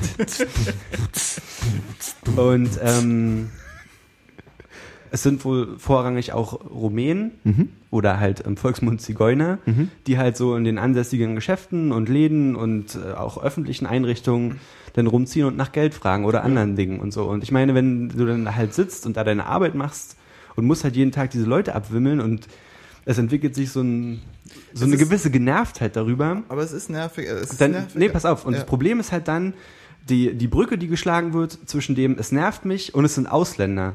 Anstatt halt die Brücke da, äh, darüber zu schlagen, es nervt mich, aber die Gründe davon sind halt Ja, genau, sozial, also sind sagen. halt die sozialen Diskrepanzen. Aber du hast so ja auch bei Konflikten, die nicht irgendwie ähm, ähm, nicht rassistisch motiviert, aber zum ethnisch motiviert sind. ja, Du hast es Ja. ja immer, du hast deinen Standpunkt, ich habe meinen Standpunkt und wir kommen dann nicht auf einen Nenner. Und dann habe ich natürlich, bin ich natürlich distanziert von dir. Aber es ist halt kein Problem oder kein Phänomen, das sich speziell auf diesen Themenbereich, Hm. weil es nervt, natürlich nervt es auch manchmal, wenn dich der zehntausendste Typ anlabert und dir einen Straßenfeger verkaufen will Mhm. obwohl du gerade nur irgendwie einen Smoothie kaufen willst oder so. Aber auf der anderen Seite denkst du dir dann halt auch, dem geht's halt auch beschissen, der weiß Mhm. vielleicht nicht, wo er heute Nacht bleiben soll. Mhm. Und dann änderst du auch deine Ansicht darüber. Ich denke halt, so viel Empathie sollte immer mitschwingen, wenn man sich mit allen Menschen auseinandersetzt, dass du halt das noch herleiten kannst. ja, aber die Sache ist halt, wir kriegen das auf die Reihe mhm. und äh, da frage ich mich halt, ob da die Gefahr gut begrenzt von ist. Du kannst gleich noch was sagen, ganz kurz. Ich will den Gedanken halt, worum es mir geht, noch zu Ende führen. Und ich überlege halt, ob die Gefahr vielleicht darin liegt, dass halt, ähm, und ich sage jetzt mal so, wie es ist, Menschen ab einem gewissen Alter nicht mehr sich so viel bilden und vielleicht halt diese Brücke nicht mehr schlagen und dass daraus so diese Gefahr des doch allgemeineren Rassismus wieder entsteht. Wir sind allerdings auch in einer Generation groß geworden, die sehr darauf bedacht ist, politisch korrekt und liberal zu sein. Ich habe auch bei vielen jungen Leuten den Eindruck, dass nicht alles, was sie sagen, wozu sie stehen, wirklich der Fall ist. Also grundsätzlich würde ich mal äh, ähm, die These von dir zerschmettern, dass es eine Generationsfrage ist. Also ich glaube, dass Rassismus einfach äh, ähm, oder wenn man vielleicht, ich weiß nicht die Begrifflichkeiten da so gut, aber vielleicht einfach so Vorurteile, ja, äh, äh, ähm, gepaart mit äh, äh, einem Nationalismus, was ja irgendwie eine, eine, eine künstliche ein künstliches Gefühl ist, was irgendwie der Mensch durch seinen Nationalstaaten irgendwie äh, äh, gebaut hat. Ja. Ähm, ich glaube, dass das auf generationenübergreifend und äh, äh, bildungsübergreifend und äh, schichtenübergreifend einfach existiert. Ja. So, also ich glaube nicht, dass äh, ähm, die Elterngeneration, Ja, ja. muss man so ein bisschen so Ja. verallgemeinern zu sehen. Ich, also ich kann auch zum Beispiel, äh, wenn wir schon alle irgendwo unsere Eltern in, in die Pfanne werfen, irgendwie, ich habe als Jugendlicher und bis zum heutigen Tag auch regelmäßig Diskussionen mit meiner Mutter, die äh, tatsächlich, glaube ich, der äh, einer der empathischsten Menschen ist, die ich kenne. Ähm, die aber äh, immer ganz gern dann doch äh, äh, auf ihrer Arbeit, irgendwie als Altenpflegerin, dann äh, ähm, dem, dem sogenannten äh, äh, Russin, Russinnen äh, äh, gegenüberstand. Äh, der Grund war, also der, der faktische Grund war, ja, es gibt relativ viele, ich weiß nicht, ob es der politisch korrekte Grundname äh, ist, äh, Aussiedlerrussen in Deutschland, Deutschland also äh, äh, russische Staatsbürger, die aus irgendwelchen äh, Gründen äh, ähm, äh, Vorfahren in Deutschland hatten und dann wieder durch Abkommen wieder zurück durften, muss man so ganz, äh, äh, äh, da ist schon unser Homie am Start. äh, äh, äh, äh, äh, ähm, und wir sind sehr glücklich darüber, ähm, äh, hergekommen sind, die natürlich aber auch äh, teilweise einen anderen äh, Anspruch äh, ähm, hatten, vielleicht bereit waren, für weniger Geld zu arbeiten und dann einfach gerade in dem sozialen Bereich, in dem meine Mutter gearbeitet hat, äh, äh, oft vorhanden waren. Und dann war das einfach so, das waren die anderen, die waren kulturell anders geprägt. Und dann sind einfach Konflikte entstanden. Ja. Und ähm, was, was mich immer genervt hat, war, dass das dann immer so vereinfacht bezogen darauf war, ja, weil das sind Russen. Und die sind halt so. Und das ist nämlich genau das, was mich mal wahnsinnig gemacht hat. Ja, aber genau das du ich hast, ja du hast da auch. jetzt irgendwie fünf Arbeitskolleginnen, die sind alle blöde Kühe, verstehe ich. Ja, die nerven dich, verstehe ich. Die sind alle äh, osteuropäisch oder russischen Abstammung, verstehe ich. Aber die, die, diese, diesen, diesen Schluss, diese Folgerung, die du daraus schließt, dass die Russen so sind, das nervt mich. Ja. Und ich, ja, ich meine ja alle Russen, ich meine ja bloß die. Ja, dann sag doch die.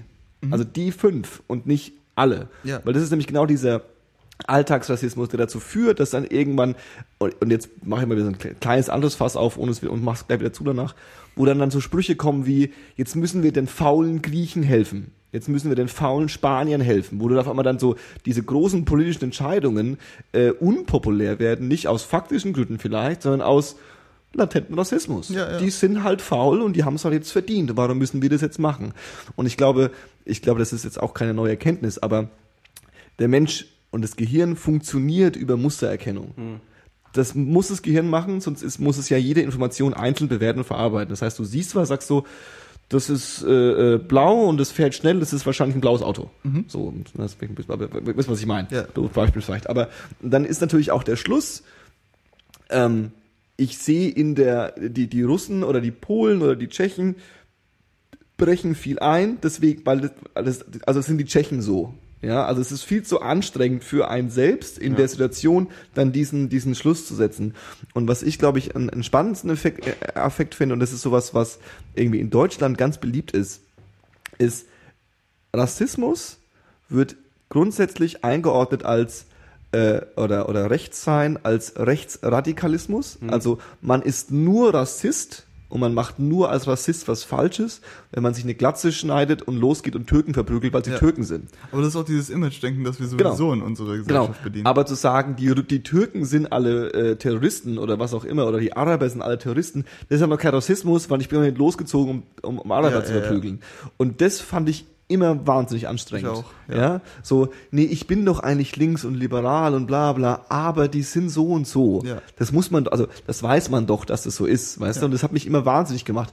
Und was ich auch immer ganz schrecklich fand, war dann, äh, ähm, wenn dann mit Statistik argumentiert wurde, ja, also die Wahrscheinlichkeit, also das ist ja dieses Polizeiding so, Ja, ja. die Wahrscheinlichkeit, wir müssen jetzt, wir dürfen äh, jemanden kontrollieren, weil er Türke ist oder weil er türkisch ausschaut, weil die Wahrscheinlichkeit, dass ein Türke irgendwie Drogen mitführt, ist halt statistisch wahrscheinlicher, als dass es ein Deutscher Ja. äh, macht. Und das fand ich immer, weil das quasi wieder mal von der Masse auf den Einzelnen schließt. Und das ist genau äh, äh, das, was eigentlich so dieses ekelhafte 100 Milliarden Mal und nicht zu wenig zitierte Zita äh, äh, erster Paragraph unserer Verfassung Heil dir, Verfassung, äh, die menschliche Würde ist unantastbar, weil da geht es ja um die einzelne Person. Ja. Ja. Die Würde des einzelnen Menschen ist unantastbar. Das heißt, äh, äh, nur weil alle anderen so sind, heißt es nicht, dass ich diese Person deswegen auch so behandeln darf. Richtig. Und Aber das- wenn im, Volk halt Stimmen, ho- also sowas genau, weil meine Mutter ist auch ein super lieber und Ja, empathischer ja, Mensch, ja, aber ja. ich kann mit ihr nicht über, Über solche Themen reden. über solche Themen reden. Richtig. einfach nicht. Richtig. Und äh, äh, ähm, ich komme aus Bayern und äh, äh, weil, du- weil, du, weil du vorhin deine, deine, deine, deine, äh, deine Ostzugehörigkeit besprochen hast, Die Ostpeitsche. die, die Ostpeitsche geschwungen hast. Ähm, in Bayern ist es normal. Ja. Die anderen sind faul. Die anderen kriegen das nicht hin. Die kommen nur hin, um uns bei uns in unserem schönen, fetten Land irgendwie sich breit zu machen. Und das ist natürlich äh, äh, ähm, eine, ja, eine, eine, eine- ein Mindset, was ganz tief drin ist. Und dann kommt natürlich, und deswegen finde ich gerade unsere Generation am Anfang eigentlich noch gefährlicher, dass da der Rassismus da ist. Weil wir mittlerweile, und die Leute, die jünger sind als wir, noch schlimmer, so weit weg sind von denen, und ich muss halt, ich muss leider Gottes die Zweite Weltkrieg äh, äh, Keule rausholen.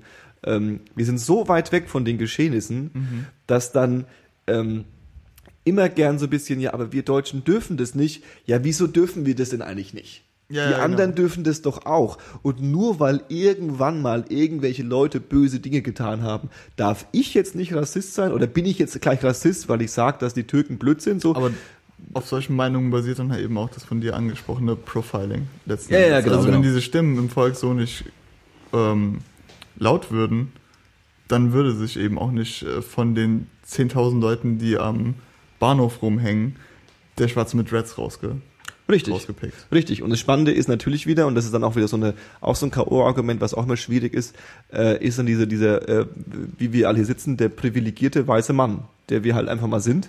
Das heißt, äh, ähm, Repressionen, Vorurteile äh, äh, aufgrund von unserem Geschlecht, unserer Ethne, Ethnie, unserer, unserer nationalen Angehörigkeit, unserer, unseres gesellschaftlichen Statuses, sind wir nicht gewöhnt. Wir kennen das nicht. Wir wissen nicht, wie es ist. Und ich, ähm, vielleicht ist es jetzt ein bisschen zu heldenhaft, aber durch mein Äußeres, das vielleicht auch mich gern in einem Profiling in eine gewisse Ecke äh, äh, rückt, was ich sogar noch verständlicher finde, weil ich mich für mein Äußeres zum Teil bewusst entschieden habe, was der Türke nicht macht. Der Türke entscheidet sich nicht, Türke zu sein. Ja. Ähm, ähm, wie sich das anfühlt, aufgrund dessen, du hast Dreads, deswegen hast du hundertprozentig Drogen an dir. Das habe ich, ich wurde in der 11. Klasse, kam irgendwie eine Polizeistreife vorbei, hat sich so umgeschaut und hat von allen Leuten, die da waren, nur mich rausgeholt, weil ich ja Dreads zu dem Zeitpunkt hatte. Ja. Also war ich so 17, da habe ich Ja. noch nicht mal getrunken. Ja, das Also ist ein Phänomen, aber gefunden, das, ist ein, aber- das ist ein Phänomen, was, was ich in meiner Jugend immer gehabt habe. Mhm. Und was auch dazu geführt hat, dass ich einfach ähm, in dem Bereich wahnsinnig empfindlich geworden bin, natürlich. Ja. Und natürlich das auch immer sofort wieder sehe. Also ich weiß noch, das ist eine Anekdote, ich war neulich, irgendwie, da war ich auch sehr schlecht drauf, war ich in, in, im Bio-Supermarkt. Ja? Mhm. Friedrichshain Bio-Supermarkt. Bio-Supermärkte sind ja sowieso so ein, so ein Phänomen, was sehr gruselig ist. Äh, äh, Elaborate. Da laufen auch dann Schichten und Menschen rum, die teilweise, von denen ich teilweise ein bisschen mich grusel. Und ich äh, war so ein bisschen abgefuckt angezogen irgendwie und äh, abgefuckter als normal und äh, ähm, hatte ähm, die hatte meine eigene Tüte dabei und hatte da Pfandflaschen drin Ja. und bin dann in diesen Laden gelatscht, äh, äh, habe dann quasi in die Tüte äh, mir vier neue alkoholfreie Lamsbräu äh, äh, Bier reingestellt. Keine Werbung. Keine, aber super geiles Bier übrigens. Die dürfen mich sponsern. ähm, bin dann an den Pfandautomaten, habe die Pfandflaschen abgegeben und hatte dann immer noch diese fremde Tüte in der Hand und bin dann an die Kasse gegangen, habe meine Bierflaschen draufgestellt und da waren noch zwei Mateflaschen drin Okay. in dieser Tüte. Und ich stand dann so da und habe dann gewartet und dann bin ich an die Kasse, gegangen, also bin ich dran gewesen, habe dann so meine Tüte so irgendwie so neben die Verkäuferin gestellt, hat's geklappert, so tonk, also hat man gemerkt, da sind noch andere Flaschen drin. Und dann hat die Verkäuferin in einem sehr netten Ton gesagt, ähm, haben Sie da noch andere äh, Sachen, die jetzt kassiert werden müssen drin? Und dann habe ich so in meine Tasche gegriffen, habe so die zwei Mateflaschen hochgekommen, so zwei Mateflaschen, die so, ah okay, ich frage nur, weil Sie ja keinen Korb von uns verwendet haben. Und ich habe es nicht gesagt, aber mein initialer äh, rebellischer Spruch wäre gewesen. Ach so, nee, nee. So, ach so, ich, ach so, ich dachte, Sie fragen mich, weil ich ausschaue wie ein Dieb. So, weißt du, so, so wie du so, also, weil das war ja die offensichtlich, also ich habe gedacht, dass ich klau. ja. Das hat sie natürlich nicht gedacht, weil ich irgendwie Dreads hab und irgendwie abgeranzt ausgeschaut habe, sondern weil ich eben diese komische Tüte dabei hatte. Aber das war so dieser Abwehreffekt sofort in mir, so, also, okay, die denkt jetzt, ich habe geklaut. Ja. Ich werde jetzt hier gemustert, weil ich reinpasse. Wenn ich jetzt quasi eine äh, äh, 40-jährige Mutti gewesen wäre mit ihrem Kind, dann hätte sie diese Frage nicht gestellt, weil sie sich gesagt hätte, oder hätte, also vielleicht hätte sie sie doch gestellt, Ja. wenn sie richtig, aber so weiß man, was ich meine, Ja. also worauf ich hinaus will. Ja, ja. Und wenn man sowas spürt, wenn man sowas mal erlebt hat und wenn man sowas vor allem aufgrund seiner Rasse, seiner Ethnie oder seiner Schicht Ja, ja. regelmäßig spürt, das ist so unerträglich, dass ich dann auch jedem sag, wenn der mir sagt, naja, aber so ein bisschen Rassismus, hahaha, also ja, dann, aber dann, das, das, das ist einfach, jeder, der ein bisschen Empathie hat, sollte eigentlich versuchen, so stark wie möglich das zurückzubauen. Habe ich jetzt wieder eine, ein Plädoyer gehalten Ja, für voll. Antirassismus. Voll in Ordnung. Ja, aber es wird so gern, wenn man, wenn man über Rassismus redet, wird man so gern in die gut in dieses, in dieses, dieses äh, Freiwild äh, äh, äh, Sprech Gutmenschentum irgendwie reingeschoben Ja. so ne so ja ja ihr wollt ja wieder bloß aber wenn ihr dann mal von ein paar Türken überfallen werdet dann ist euer Geschrei groß Ja, ja, ja, aber weil ich dann halt von ein paar Jungs verprügelt worden bin da habe ich da keinen Bock drauf Ja, klar. mhm. habe ich euch jetzt totgeredet es tut mir schon wieder leid ist Nee, voll ist voll okay. Ich freue mich ja, dass du überhaupt was sagst. Wirklich? was Das war ein Spaß. Fabio Ja. was hörst du denn gerade so Was höre ich gerade so? Äh, ich habe diesen, ich hab diesen wundervollen Beat-Producer und Rapper aus Chicago namens Kanye West für mich. Nein, Quatsch. äh, nee, ich bin wirklich ein Beat-Producer und Rapper aus Chicago, der damals im Fahrtwasser von Kanye West untergegangen ist, so ein bisschen. Der junge Herr heißt Black Milk, nach dem Massive Attack Song benannt. Und hat schon vor zehn Jahren irgendwie zwei Alben rausgebracht, die ich ziemlich gut fand. Und hat jetzt nachdem er irgendwie, er war halt ziemlich drin, im, also nicht komplett Mainstream, aber schon auf einem guten Weg dahin, Mhm. auch wenn er so ein bisschen in Kanyes Fahrtwasser untergegangen ist und hat jetzt, ich glaube, dieses und letztes Jahr jeweils ein Album rausgebracht. Das Mhm. eine heißt ähm, No Poison, No Paradise und das andere heißt Glitches and Breaks, glaube ich. Wenn nicht, dann werden wir es korrigieren in den Show Notes. Ähm, und die sind beide hervorragend. Ist so ein bisschen ist ein bisschen oldschool angehaucht, aber sehr interessante Samples und auch der, ähm, wie er rangeht, um die Samples halt zu dem zu verwandeln, in das er es verwandelt, ist sehr, sehr gelungen, meiner Ansicht nach. Dann höre ich noch gerne Korn momentan, ich höre gerne die Issues momentan. witzig Ähm, ich habe mir von Led Zeppelin diese Mothership äh, Best of Compilation nochmal zu Herzen geführt, weil die nochmal remastered ist. Also viele Songs von ihnen.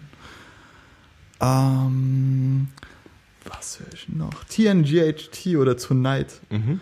Äh, haben die dieses- mittlerweile was Neues rausgebracht oder die haben sich mittlerweile EP? aufgelöst. ah okay Äh, aber ich habe die EP vorher nicht gehört, auch wenn ich Hudson Mohawk und Denise beide mag. Äh, hab's jetzt getan. Und sie ist hervorragend. Also ich höre sie bevorzugt, wenn ich irgendwo hingehe, weil es halt viele laute Geräusche und äh, sehr treibend ist. Mhm. Geile, geile, äh, äh, geile elektronische Musik eigentlich. Ja, auf jeden Fall. Also so ein bisschen Trap-influenced, Mhm, aber mhm. nicht zu viel. Also nicht so, dass es wieder kitschig wird. Und sie haben auch so eine gute Gratwanderung zwischen Kitsch und Individualität Mhm. geschaffen. Mhm. Und sie produzieren mit Fruity Loops. Ganz cool eigentlich. Äh, Paule, Yo. was hast du so gerade? Ich höre nach wie vor das Crosses-Album. Mhm. Crosses dürfte ja ein Begriff sein, das hast du schon mal vorgestellt, so, ne? Mhm. Das ist auch fies, weil das wollte ich auch vorstellen. Sorry. Und die haben ja vor kurzem das Album Mhm. mit dem Namen Crosses rausgebracht. Mhm. Und es ist wirklich Schnafter. Schnaffte, yes, ja. Dann ähm, ganz allgemein, da habe ich jetzt kein spezielles Album, habe ich aber euch auch schon mal gesagt. Schöne 70er Jahre Mucke, Electric Lights Orchestra, Mhm. so Rockmusik mit Streichern unterlegt. Kennt man auch 100 pro ein paar Titel so, die sind eigentlich super bekannt, ist mir aber erst vor kurzem durch, ein, äh, durch den Soundtrack von American Hustle, der Oh, Film, der okay. vor kurzem äh, erschienen ist, so. Da haben die einen ziemlich großen Anteil an dem Soundtrack und da ist mir das aufgefallen. Wirklich gute Musik, kann ich nur empfehlen, da mal reinzuhören.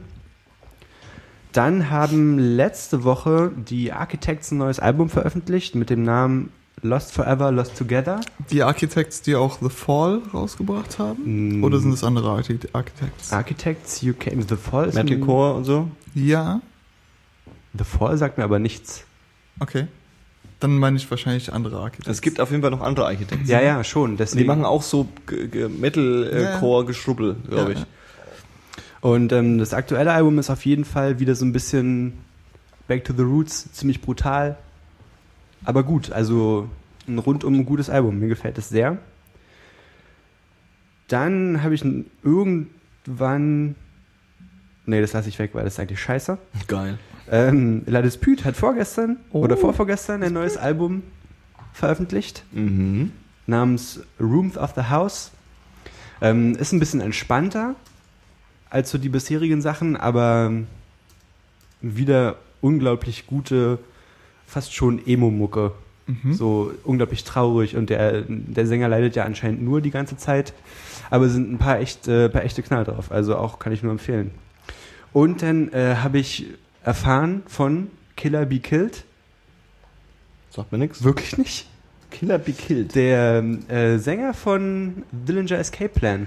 Ach, du meinst das, die Koop mit Genau. äh, dem, dem, dem Soulfly und Sepultura-Sänger Genau. Max Was? Hm? Wirklich? Ja. Eine neue Supergroup. Voll und gut. äh, die haben schon zwei ähm, Titel veröffentlicht, so wo man mal reinhören kann und das ist echt episch. ja, geil. Also ich äh, bin sehr gespannt auf alles, was da. Wann kommt das Album? Oder die Das Veröffentlichung? weiß ich nicht. Okay. Aber ich denke, lange lässt es nicht mehr auf sich warten, wenn sie halt schon zwei Titel gedroppt haben, so dann. Kann ich kurz noch was eindroppen? Drop was ein. Ähm, also bevor Johannes zu seiner Liste kommt. Ganz kurz ist die Liste. Äh, Eine Sache habe ich dann noch. Okay, sorry. Nee, sag ruhig erst. Äh, Lady in Black von Uriah Heep. Und jeder kennt Lady in Black, den Song von Uriah Heep und das ist auch der Einstiegssong auf dem Album. Ähm, aber der Rest des Albums ist fantastisch und wirklich komplex und halt super Musicianship. Es hat eine 70er Mm. Band, die auf nichts zurückgreifen konnte, was digital war. Und sie spielen sich einfach nur die Seele aus dem Leib und einige von diesen Songs, ich hatte das, mein Vater hat die viel gehört früher, aber ich hatte das so ein bisschen wieder aus den Augen verloren. Dann habe ich mir letztens Spotify Premium wieder besorgt Uh. ähm, und habe mir die ganzen Uriah Heep Alben wieder äh, raufgeladen. Und es ist ein wirklich fantastisches Album. Uriah Heep ist auf jeden Fall ein Name, der ich, den ich kenne und äh, aber irgendwie Easy Living. so richtig drin bin ich auch nicht bei denen. Also kann ich wirklich nur empfehlen, weil also auch äh, die Purple habe ich wieder mehr angehört mir. Ähm, diese ganzen alten, wirklich alten Rockbands, die quasi nur aus fünf Typen bestanden, die ihr ganzes Leben nichts anderes gemacht haben, als ihr Instrument zu meistern, sind einfach der Shit. Und ich kann verstehen, warum dann viele Leute sagen, na, dann kommt nichts mehr dran, weil die wissen halt wirklich, was sie tun. Hör dir mal Electric Lights Orchestra an. Ja, aber es äh, hat mich gerade schon interessiert, als du es gesagt hast. Ich werde Ich mir habe die mal ähm, reinziehen. ganz zum Schluss noch eine Serienempfehlung. Oh. Bisher habe ich das aus dem Umkreis hier noch nicht so gehört, deswegen will ich das hier mal ganz kurz nennen. Es ist schon fast die ganze erste Staffel draußen. Brooklyn 99 Mhm. mit Adam Sandberg, ähm, der Lonely Island Typ Mhm. mit der großen Nase. Ja, habe ich gehört. Ähm, ist eine Serie, da geht es um, eine, um so eine Polizeistation in Brooklyn, New York eben. Mhm. Und ist ein bisschen cheesy an manchen Stellen, aber eine gute, leichte Unterhaltung. Kann ich nur empfehlen. Okay. Sehr kurzweilig, bisschen schräg, ganz angenehm. Geil. Äh, Johannes, wollen wir uns kurz darüber äußern, was True Detective für eine geile Serie ist?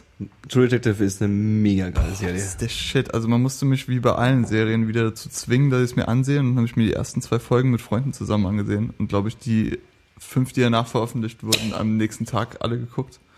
Und die wichtigste Information, ohne was davon zu, zu viel zu erzählen, ist, falls ihr anfangt, True Detective zu schauen, ähm, nicht abschrecken lassen, dass man extreme Schwierigkeiten hat, so, ja, äh, die beiden Hauptdarsteller zu verstehen. Das ist normal, das geht auch Amerikanern so und das stört eigentlich nicht. nee. Also es gibt bestimmt, also ich habe hab Situationen gehabt, wo ich da so, okay, ich habe jetzt keine Ahnung, um was es geht.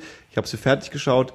Äh, als komischer Typ habe ich so das Bedürfnis, es nochmal zu schauen. Ich auch. Aber tendenziell nicht, weil ich jetzt irgendwie äh, gar nichts gerafft habe und es nochmal verstehen will, sondern also man versteht die, Die Serie die Grund- streut halt von Anfang an, habe ich den Eindruck, und ha- haben ja jetzt auch mehrere Leute besteht, bestätigt, im Grunde genommen schon in der ersten Folge hast du quasi Anspielungen darauf, wie das Ganze endet. Mhm. Und du raffst es halt nicht, wenn du es zum ersten Mal siehst, weil du halt komplett unbedarft bist. Aber wenn du sie jetzt nochmal guckst, das sind nur acht Folgen, muss man dazu sagen, ähm, dann fällt dir halt diese ganzen Kleinigkeiten auf, die sie reingestreut haben. Und ich kann auch eigentlich nur empfehlen, dass man sich nochmal mit Untertiteln anguckt, weil den Hauptstory-Arc kannst du, den kannst du eigentlich immer folgen. Mhm. Ähm, aber es gibt halt auch so viele Sachen, die angeschnitten werden, wo es dann wieder quasi um die Welt hinter der Story geht, die äh, nicht zu verachten sind. Also man sollte sich das ähm, entweder zweimal ansehen oder halt einmal mit Untertiteln. Ich habe übrigens noch was vergessen. Noch was? Du hast 48 Sachen empfohlen. Also empfehlen Ich habe ja, also ich hänge jetzt schon eine Weile mit euch ab, aber ich konnte ja nie diese Sache mit dem Black Metal verstehen. Okay. Ach so, ja. Bis ich jetzt. auch nicht übrigens. Ach so, was hast du dir angehört? Ich habe meine erste Black Metal Band gefunden. Und zwar? Äh, Young and in the Way. Das ist Okay. eine US-amerikanische Black Metal Band, die auch so mehr oder zumindest auch größtenteils so ein bisschen in so Crust-Punk-Richtung geht. Okay. Und ist ziemlich aggressiv, aber mir gefällt es voll. Ja. Und ähm, empfehlen kann ich das Album I Am What I Am. Klingt eigentlich noch ein relativ Und, äh, hübschen wenn ich- Album. Also ich- es klingt sehr unblack metalig, aber Ja, das, das erste Album von ihnen heißt Amen, also ja, okay. Ist schon, ich glaube... Nee, nee, ich schon glaub dir, wenn du es sagst, das, aber das, äh, das Bandlogo ist auch so eine fette Rune und ich bin mir auch nicht ganz sicher, ob es nicht vielleicht irgendeinen Nazi-Hintergrund hat. Wahrscheinlich sind sie Nazis. Das gehört zum Black Metal dazu. Ja, aber in den Das Texten, also so den Texten nach zu urteilen, ist da eigentlich nichts Verwerfliches dran. So. ja, okay. Ähm, auf jeden Fall krass, weil wie gesagt, bisher so, ich meine, ich kann schon verstehen, warum Leute Black Metal feiern, aber Mhm. bisher ist mir das halt noch schwer gefallen. Aber das hat mich schon ziemlich gehuckt. Ich muss dazu sagen, ähm, ich hatte immer relativ standardmäßiges Sound-Equipment und habe mir jetzt äh, Studio-Monitor-Boxen gekauft. Und ich muss sagen, bei vielen Black Metal-Alben komme ich jetzt auch so auf den Ton, das ist halt super räudig Puls. Hier ist so Ja. ein Strich in der Landschaft manchmal. aber Ähm, manchmal macht es ja auch gerade so den, den Charakter es aus, macht oder? schon den Reiz aus, aber dann muss es zumindest ein bestimmten, bestimmtes Level haben. Also ich habe so, nicht in alle, aber ich habe so in bestimmt 10, 12 Veröffentlichungen reingehört, seither nochmal auf diesen Boxen. Ja.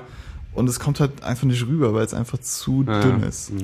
Ist es nicht auch so ein bisschen so, dass es halt so ein, also, keine Ahnung, das ist so ein Stilmittel oder man. Es oder, ist auf jeden Fall ein Stil. Das- Mittlerweile willst keine Dark Throne mit einer super krassen, glatten Produktion Äh. Genau, also du will, also es gibt so ein paar, da muss es so sein, Mhm. ja, aber es ist auch ein Stilmittel, was mittlerweile extrem, also, Es also wird halt auch gerne als Vorwand benutzt, um einfach Genau. keine Skills zu haben, Richtig. Genau, Aufnahmen. das- Weil wenn genau, du dir ein Dark Throne Album anhörst, das ist dünn produziert und so, aber du kannst alles, was wichtig ist, hören und die Sachen, die wichtig sind, sind im Vordergrund. Und, ähm, bei, und bei anderen Underground Black Metal Acts hast du halt den Eindruck, okay, sie haben einfach ein Mikrofon von der Decke ihres Proberaums gehangen, haben es aufgenommen, True Black Metal auf die Kassette geschrieben und das war's. ja, verstehe. Ähm, Johannes, ja, jetzt bin ich. was hast du denn eigentlich? Tatsächlich habe ich nichts vorbereitet, aber habe jetzt mal ganz kurz irgendwie so geguckt und habe dann doch was gefunden, was ich empfehlen könnte. Ähm, das erste ist, da bin ich ein bisschen gespannt, ob Fabio jetzt lacht oder ob er mir Props gibt oder ob er irgendwie bricht. Mhm. Ähm, ein äh. Rapper äh, namens John Wayne zusammengeschrieben. John J-O-N Wayne, also J-O-N Wayne. Niemals gehört. Gut, witzig, weil äh, John Wayne ist ein äh, äh, Rapper und Beatproduzent, der äh, vorher, glaube ich, vorwiegend Beats produziert hat und jetzt sein erstes Rap-Album rausgebracht hat, was den äh, treffenden Namen Rap Album One heißt. ähm, er ist auf ähm, Death Row, nee, nicht Death Row Records, nicht Death Row Records, nicht, sondern so, wie heißt denn die das Label, wo auch MF Doom und hier äh, quasi Stone Moto Throw? Stone Throw Throw. ist er Ah, drauf. okay. Was ja schon mal so grundsätzlich eigentlich so ein, so ein, so ein Qualitätsmerkmal ist. Ja, ja.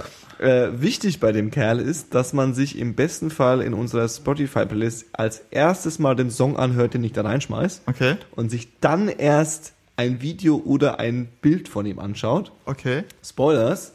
Ähm, also macht das jetzt und dann jetzt kommen die Spoilers. Ähm, der Kerl ist, äh, ähm, der sieht aus wie Hurley. Oh, geil. Also das ist halt so ein, so und in dem Video hat er auch so, das Video ist auch großartig zu dem Song, den ich reinposten werde. Das ist so ein bisschen irgendwie ähm, so ein schwarz-weiß, drop it like it's hot, stylisches Video, so, weißt du, eher in so einem komischen Setting, auf so einem, in so einem, in so einem, in so einem, wie, wie, wie, so, wie so ein künstliches, künstlicher Gra Rasen und irgendwie Ding und er sitzt so auf seinem Fahrrad und rappt so und dann siehst du ihn irgendwie in so Klamotten, wo du denkst, so, so Hurley-Klamotten halt, so, weißt du, so, so ein, er ist halt ein dicker, großer Typ mit langen Haaren und Bart und Brille, so Ja. richtig so ein Nerd, so ein bisschen, erinnert mich auch ein bisschen bei South Park, der Typ, der immer äh, World of Warcraft spielt, der mit, mit, mit, mit, mit, so ein bisschen sieht er auch aus, ja. Und ähm, rappt aber eigentlich ziemlich gut. Die Beats sind auch ganz geil. Das ganze Album ist jetzt teilweise schlecht, teilweise gut, aber die Tracks sind eigentlich ganz gut, dass ich die ich reinposten werde. Und äh, dann hat er auch noch so diese, diese äh, ähm, so Sandalen an, ohne, ohne Socken, weißt du? So, also wirklich so denkst du, Alter, wie, hat, wie seid ihr da auf die Idee gekommen, dass er das, das anziehen soll? Zieht ihr doch wenigstens mal irgendwie eine Baggy an und ein paar ordentliche Schuhe. Das kann ja wohl nicht euer Ernst sein jetzt. Aber äh, ähm, ist ein cooler Typ, äh, steht da ein bisschen auch drüber, finde ich ganz cool eigentlich. Äh, ähm, so viel zu John Wayne. Dann äh, was, was äh, mich auch wundert, dass es Fabio nicht empfohlen hat. Vielleicht ist es ihm auch schon wieder zu Commerz. Commerz ähm, das äh, neue Schoolboy Q Album. Ich fand's nicht gut, ganz ehrlich. Ich habe drei, zwei, drei, ich mag Collard Greens, Ja. ich mag Break the Bank. ja. Ähm, Dann hört es auch irgendwann relativ schnell wieder auf, ne? Dieser eine, äh, Hell of a Night, hat einen super Beat, finde ich. Hm. Aber er ist halt so, er ist cool bei Features. Also Ja. seine Feature-Beiträge kann ich immer nachvollziehen. Ja. Aber ich kann mir den Typ nicht eine Stunde am Stück anhören. Also ich finde auch, dass, also das Album heißt Oxymoron, ähm, ist auf jeden Fall, ähm, kann man sich anhören, ist schon so ein bisschen, also ist da so ein bisschen die äh, Clique Kendrick Lamar und so, ähm, reicht da natürlich an einen äh, Good Kid, Mad City nicht, ran. Nee, das Ist fehlt, genau, es fehlt einfach die Substanz. Das ist halt das Ist richtig, äh, ich glaube, er versucht es ein bisschen so aufzuziehen. Ne? Es ist Ja. auch so ein bisschen so eine eingehende, durchgehende Story, die der versucht zu erzählen. Irgendwie, die kommt aber nicht ganz rüber. Ich finde diese, diesen Trend mit seinem Fischerhut, den er aufhat, finde ich total lächerlich. Also wer sich das überlegt hat, auch hier Earl, dafür könnte ich die dreimal prügeln. Das sind so coole Jungs und dann haben die so hässliche Hüte auf. Das, also, nee, echt nicht. Das Ding ist halt auch, ich habe irgendwie ein Interview mit ihm gesehen. Das hat er Fred Durst versucht und es hat bei Fred Durst auch schon nicht funktioniert. Den Fischerhut hat Durst probiert? Naja, das gab doch in den 90, äh, Ende der 90er, Anfang der 2000er gab es doch auch schon mal so einen Trend, dass man diese komischen Ja, Fischerhüte ja. irgendwie am besten noch mit Pelz oder so anhat. Das war also am besten noch mit Känguru vorne drauf. Von, also, äh, ekelhaft. Aber schon, also ich finde schon, es ist so ein, es ist schon ein dreckiges, also es sind ein paar Tracks drauf, die so richtig dreckig, dreckiger Asi-Rap ist, den man auch mal gern so im Auto Ja, ja. äh, Mit durch die Scheibe Straßen. unten und Ellenbogen draußen. Ja, ja, genau, das ist schon so die, die Schiene. wie wir das so machen halt. Aber ich habe halt auch ein Interview mit ihm äh, gesehen, irgendwie bei Breakfast Club oder Vlad oder sowas. Mhm. Und ähm, er meinte halt, es geht ihm darum, einen Hit zu machen. Mhm. Für alle, die es nicht wissen, Schoolboy Q ist ein sexuell nicht aktiver, weil zu higher Typ, der höchstgradig äh, Lean-abhängig ist, also Scissor-abhängig ist und dabei noch kifft ihn schlot. Ähm, und er meinte halt, für ihn ist es Priorität in seinem Leben, jetzt einen Hit rauszubringen. Und ich finde, das Album klingt halt krass danach, Ja. dass er so auf Teufel komm raus. Ja, jetzt versuche ich mal hier ein bisschen Gang-Vocals oder hier so ein Adlib, der so, der ist leicht mitzusingen im Club Mhm. oder der ist leicht mitzusingen Mhm. für die Homies und das turnt mich dann so ein bisschen ab. Mhm. Also entweder du ziehst es komplett durch, wie bei Mhm. Good Kid, Mad City, Mhm. sagst halt, ich bin conscious und habe aber meinen eigenen Style und Ja. ähm, versuch's aber nicht ins Lächerliche zu ziehen oder Ja. in diese Mainstream-Richtung, sondern habe einfach die Vision und setze sie so um. Ja. Und das fehlt mir so ein bisschen bei dem Album. Ja, verstehe ich. Ähm, dann äh, die äh, vorletzte Empfehlung, ähm, eine Doku, die jetzt auch schon irgendwie ein halbes Jahr alt ist oder ein Jahr, über, über ein Jahr alt ist mittlerweile, namens äh, äh, äh, Searching for Sugar Man, kennt man vielleicht. Äh, ähm, Plot eine Da liegt die LP Special Edition zu deiner Information bei Bis aufs Messer. Ah, okay, okay. Äh, äh, ich äh, höre kein, äh, keine Platten. Ähm, äh, das ist mir zu anstrengend. Ähm, nee, äh, äh, äh, weil da muss man hier rausholen und irgendwo drauflegen und dann knistert es und dann Das läuft man, Schönste läuft man durch den Raum und dann springt die Platte und so. Ich habe dieses Medium nie ganz verstanden. Ähm, also jetzt müssen noch, jetzt, jetzt habe ich mich über Rassismus aufgeregt, ich habe mich über Kinderpornografie aufgeregt, jetzt habe ich noch mich über Platten aufgeregt. Wenn Paul und jetzt ich haben nicht den Kopf geschüttelt gleichzeitig. wenn jetzt nicht der Flame War beginnt, ich weiß auch nicht was. Schallplatten sind das Du hättest dich vielleicht bei dem Kinderpornografie-Thema ein bisschen vage halten müssen. Ja, ja, so, dass die Leute. Interpretationsfreiraum Ganz gut, ganz, ganz gut. Ist ja, nee. Ähm, Searching for Sugar Man, um wieder zurückzukommen. Ähm, die Doku ist echt schön, so. Äh, äh, geht um einen, äh, handelt von einem äh, ähm, äh, Musiker aus den 60er, 70er Jahren, der ähm, eine Platte aufgenommen hat, die aus Gründen von wahrscheinlich Marketing und falsch, zu falsch Zeit am falschen Ort nicht erfolgreich geworden ist. Und dann, ähm, äh, was dann passiert ist, ist, dass äh, in Südafrika äh, der Typ ein Star geworden ist. Mhm. Und ähm, es geht so ein bisschen um dieses ganze, diese ganze Situation, was da jetzt so passiert. Äh, Filme brauche ich ja nicht erzählen. Der macht tatsächlich coole Mucke, schöne Hippie, wenn man auf Bob Dylan steht, wenn man auf irgendwie die Stones vielleicht ein bisschen steht, so ein bisschen die Sch- Schiene. Klingt ganz gut und natürlich zu der passend zu der Doku haben sie die äh, äh, Platte nochmal neu aufgelegt irgendwie und ähm, sind ein paar schöne Tracks drauf. Kann ich empfehlen. Okay. Und die letzte Empfehlung ist dann äh, wieder eine Podcast-Empfehlung. Ich habe vorhin schon ähm, die äh, Vrind-Folgen Folge über die Ukraine empfohlen. Äh, Holger Klein, an dem scheiden sich die Geister, aber er macht ab und zu dann doch kluge Sachen. Und er macht jetzt einen äh, Podcast, der heißt äh, Wissenschaft. Und da unterhält er sich mit einem Astronomen und äh, Science-Blogger äh, ähm, über Wissenschaft. So ganz grob, irgendwie fackeln so ein paar Dinge ab, so ein bisschen äh, äh, populärwissenschaftlich, aber auch ganz, ganz nett gemacht. Ähm, wenn man so ein bisschen vielleicht mal ihm eine Chance gegeben hat und ihn nicht mehr erträgt, den Holger Klein, oder wenn man mal so ein bisschen sich rantasten will, was der so macht, dann kann ich die irgendwie äh, äh, empfehlen, die Wissenschaftsfolgen Wo wir gerade bei Wissenschaft sind. äh, Kosmos. Nee, nee, nicht Schade. Kosmos. Ja. Äh, es gibt jetzt eine neue, einen neuen Kosmos-Reboot quasi mit Neil deGrasse Tyson, aber ich wollte Ja. eigentlich darauf zu sprechen kommen, Jizza vom Wu-Tang Clan Ja. wird ein komplett über Science äh, verfasstes Album rausbringen, das The Genius in Science heißen wird und es kommt äh, noch dieses Jahr, glaube ich. Heftig. Heftig schmächtig. Heftig schmächtig. Schmächtig. Heftig schmächtig. Das war 10, 2, 4. Heute mit Fabio Hi, äh, nee, tschüss. und Paule Auf Wiedersehen. und mir Johannes. Adieu. Ciao.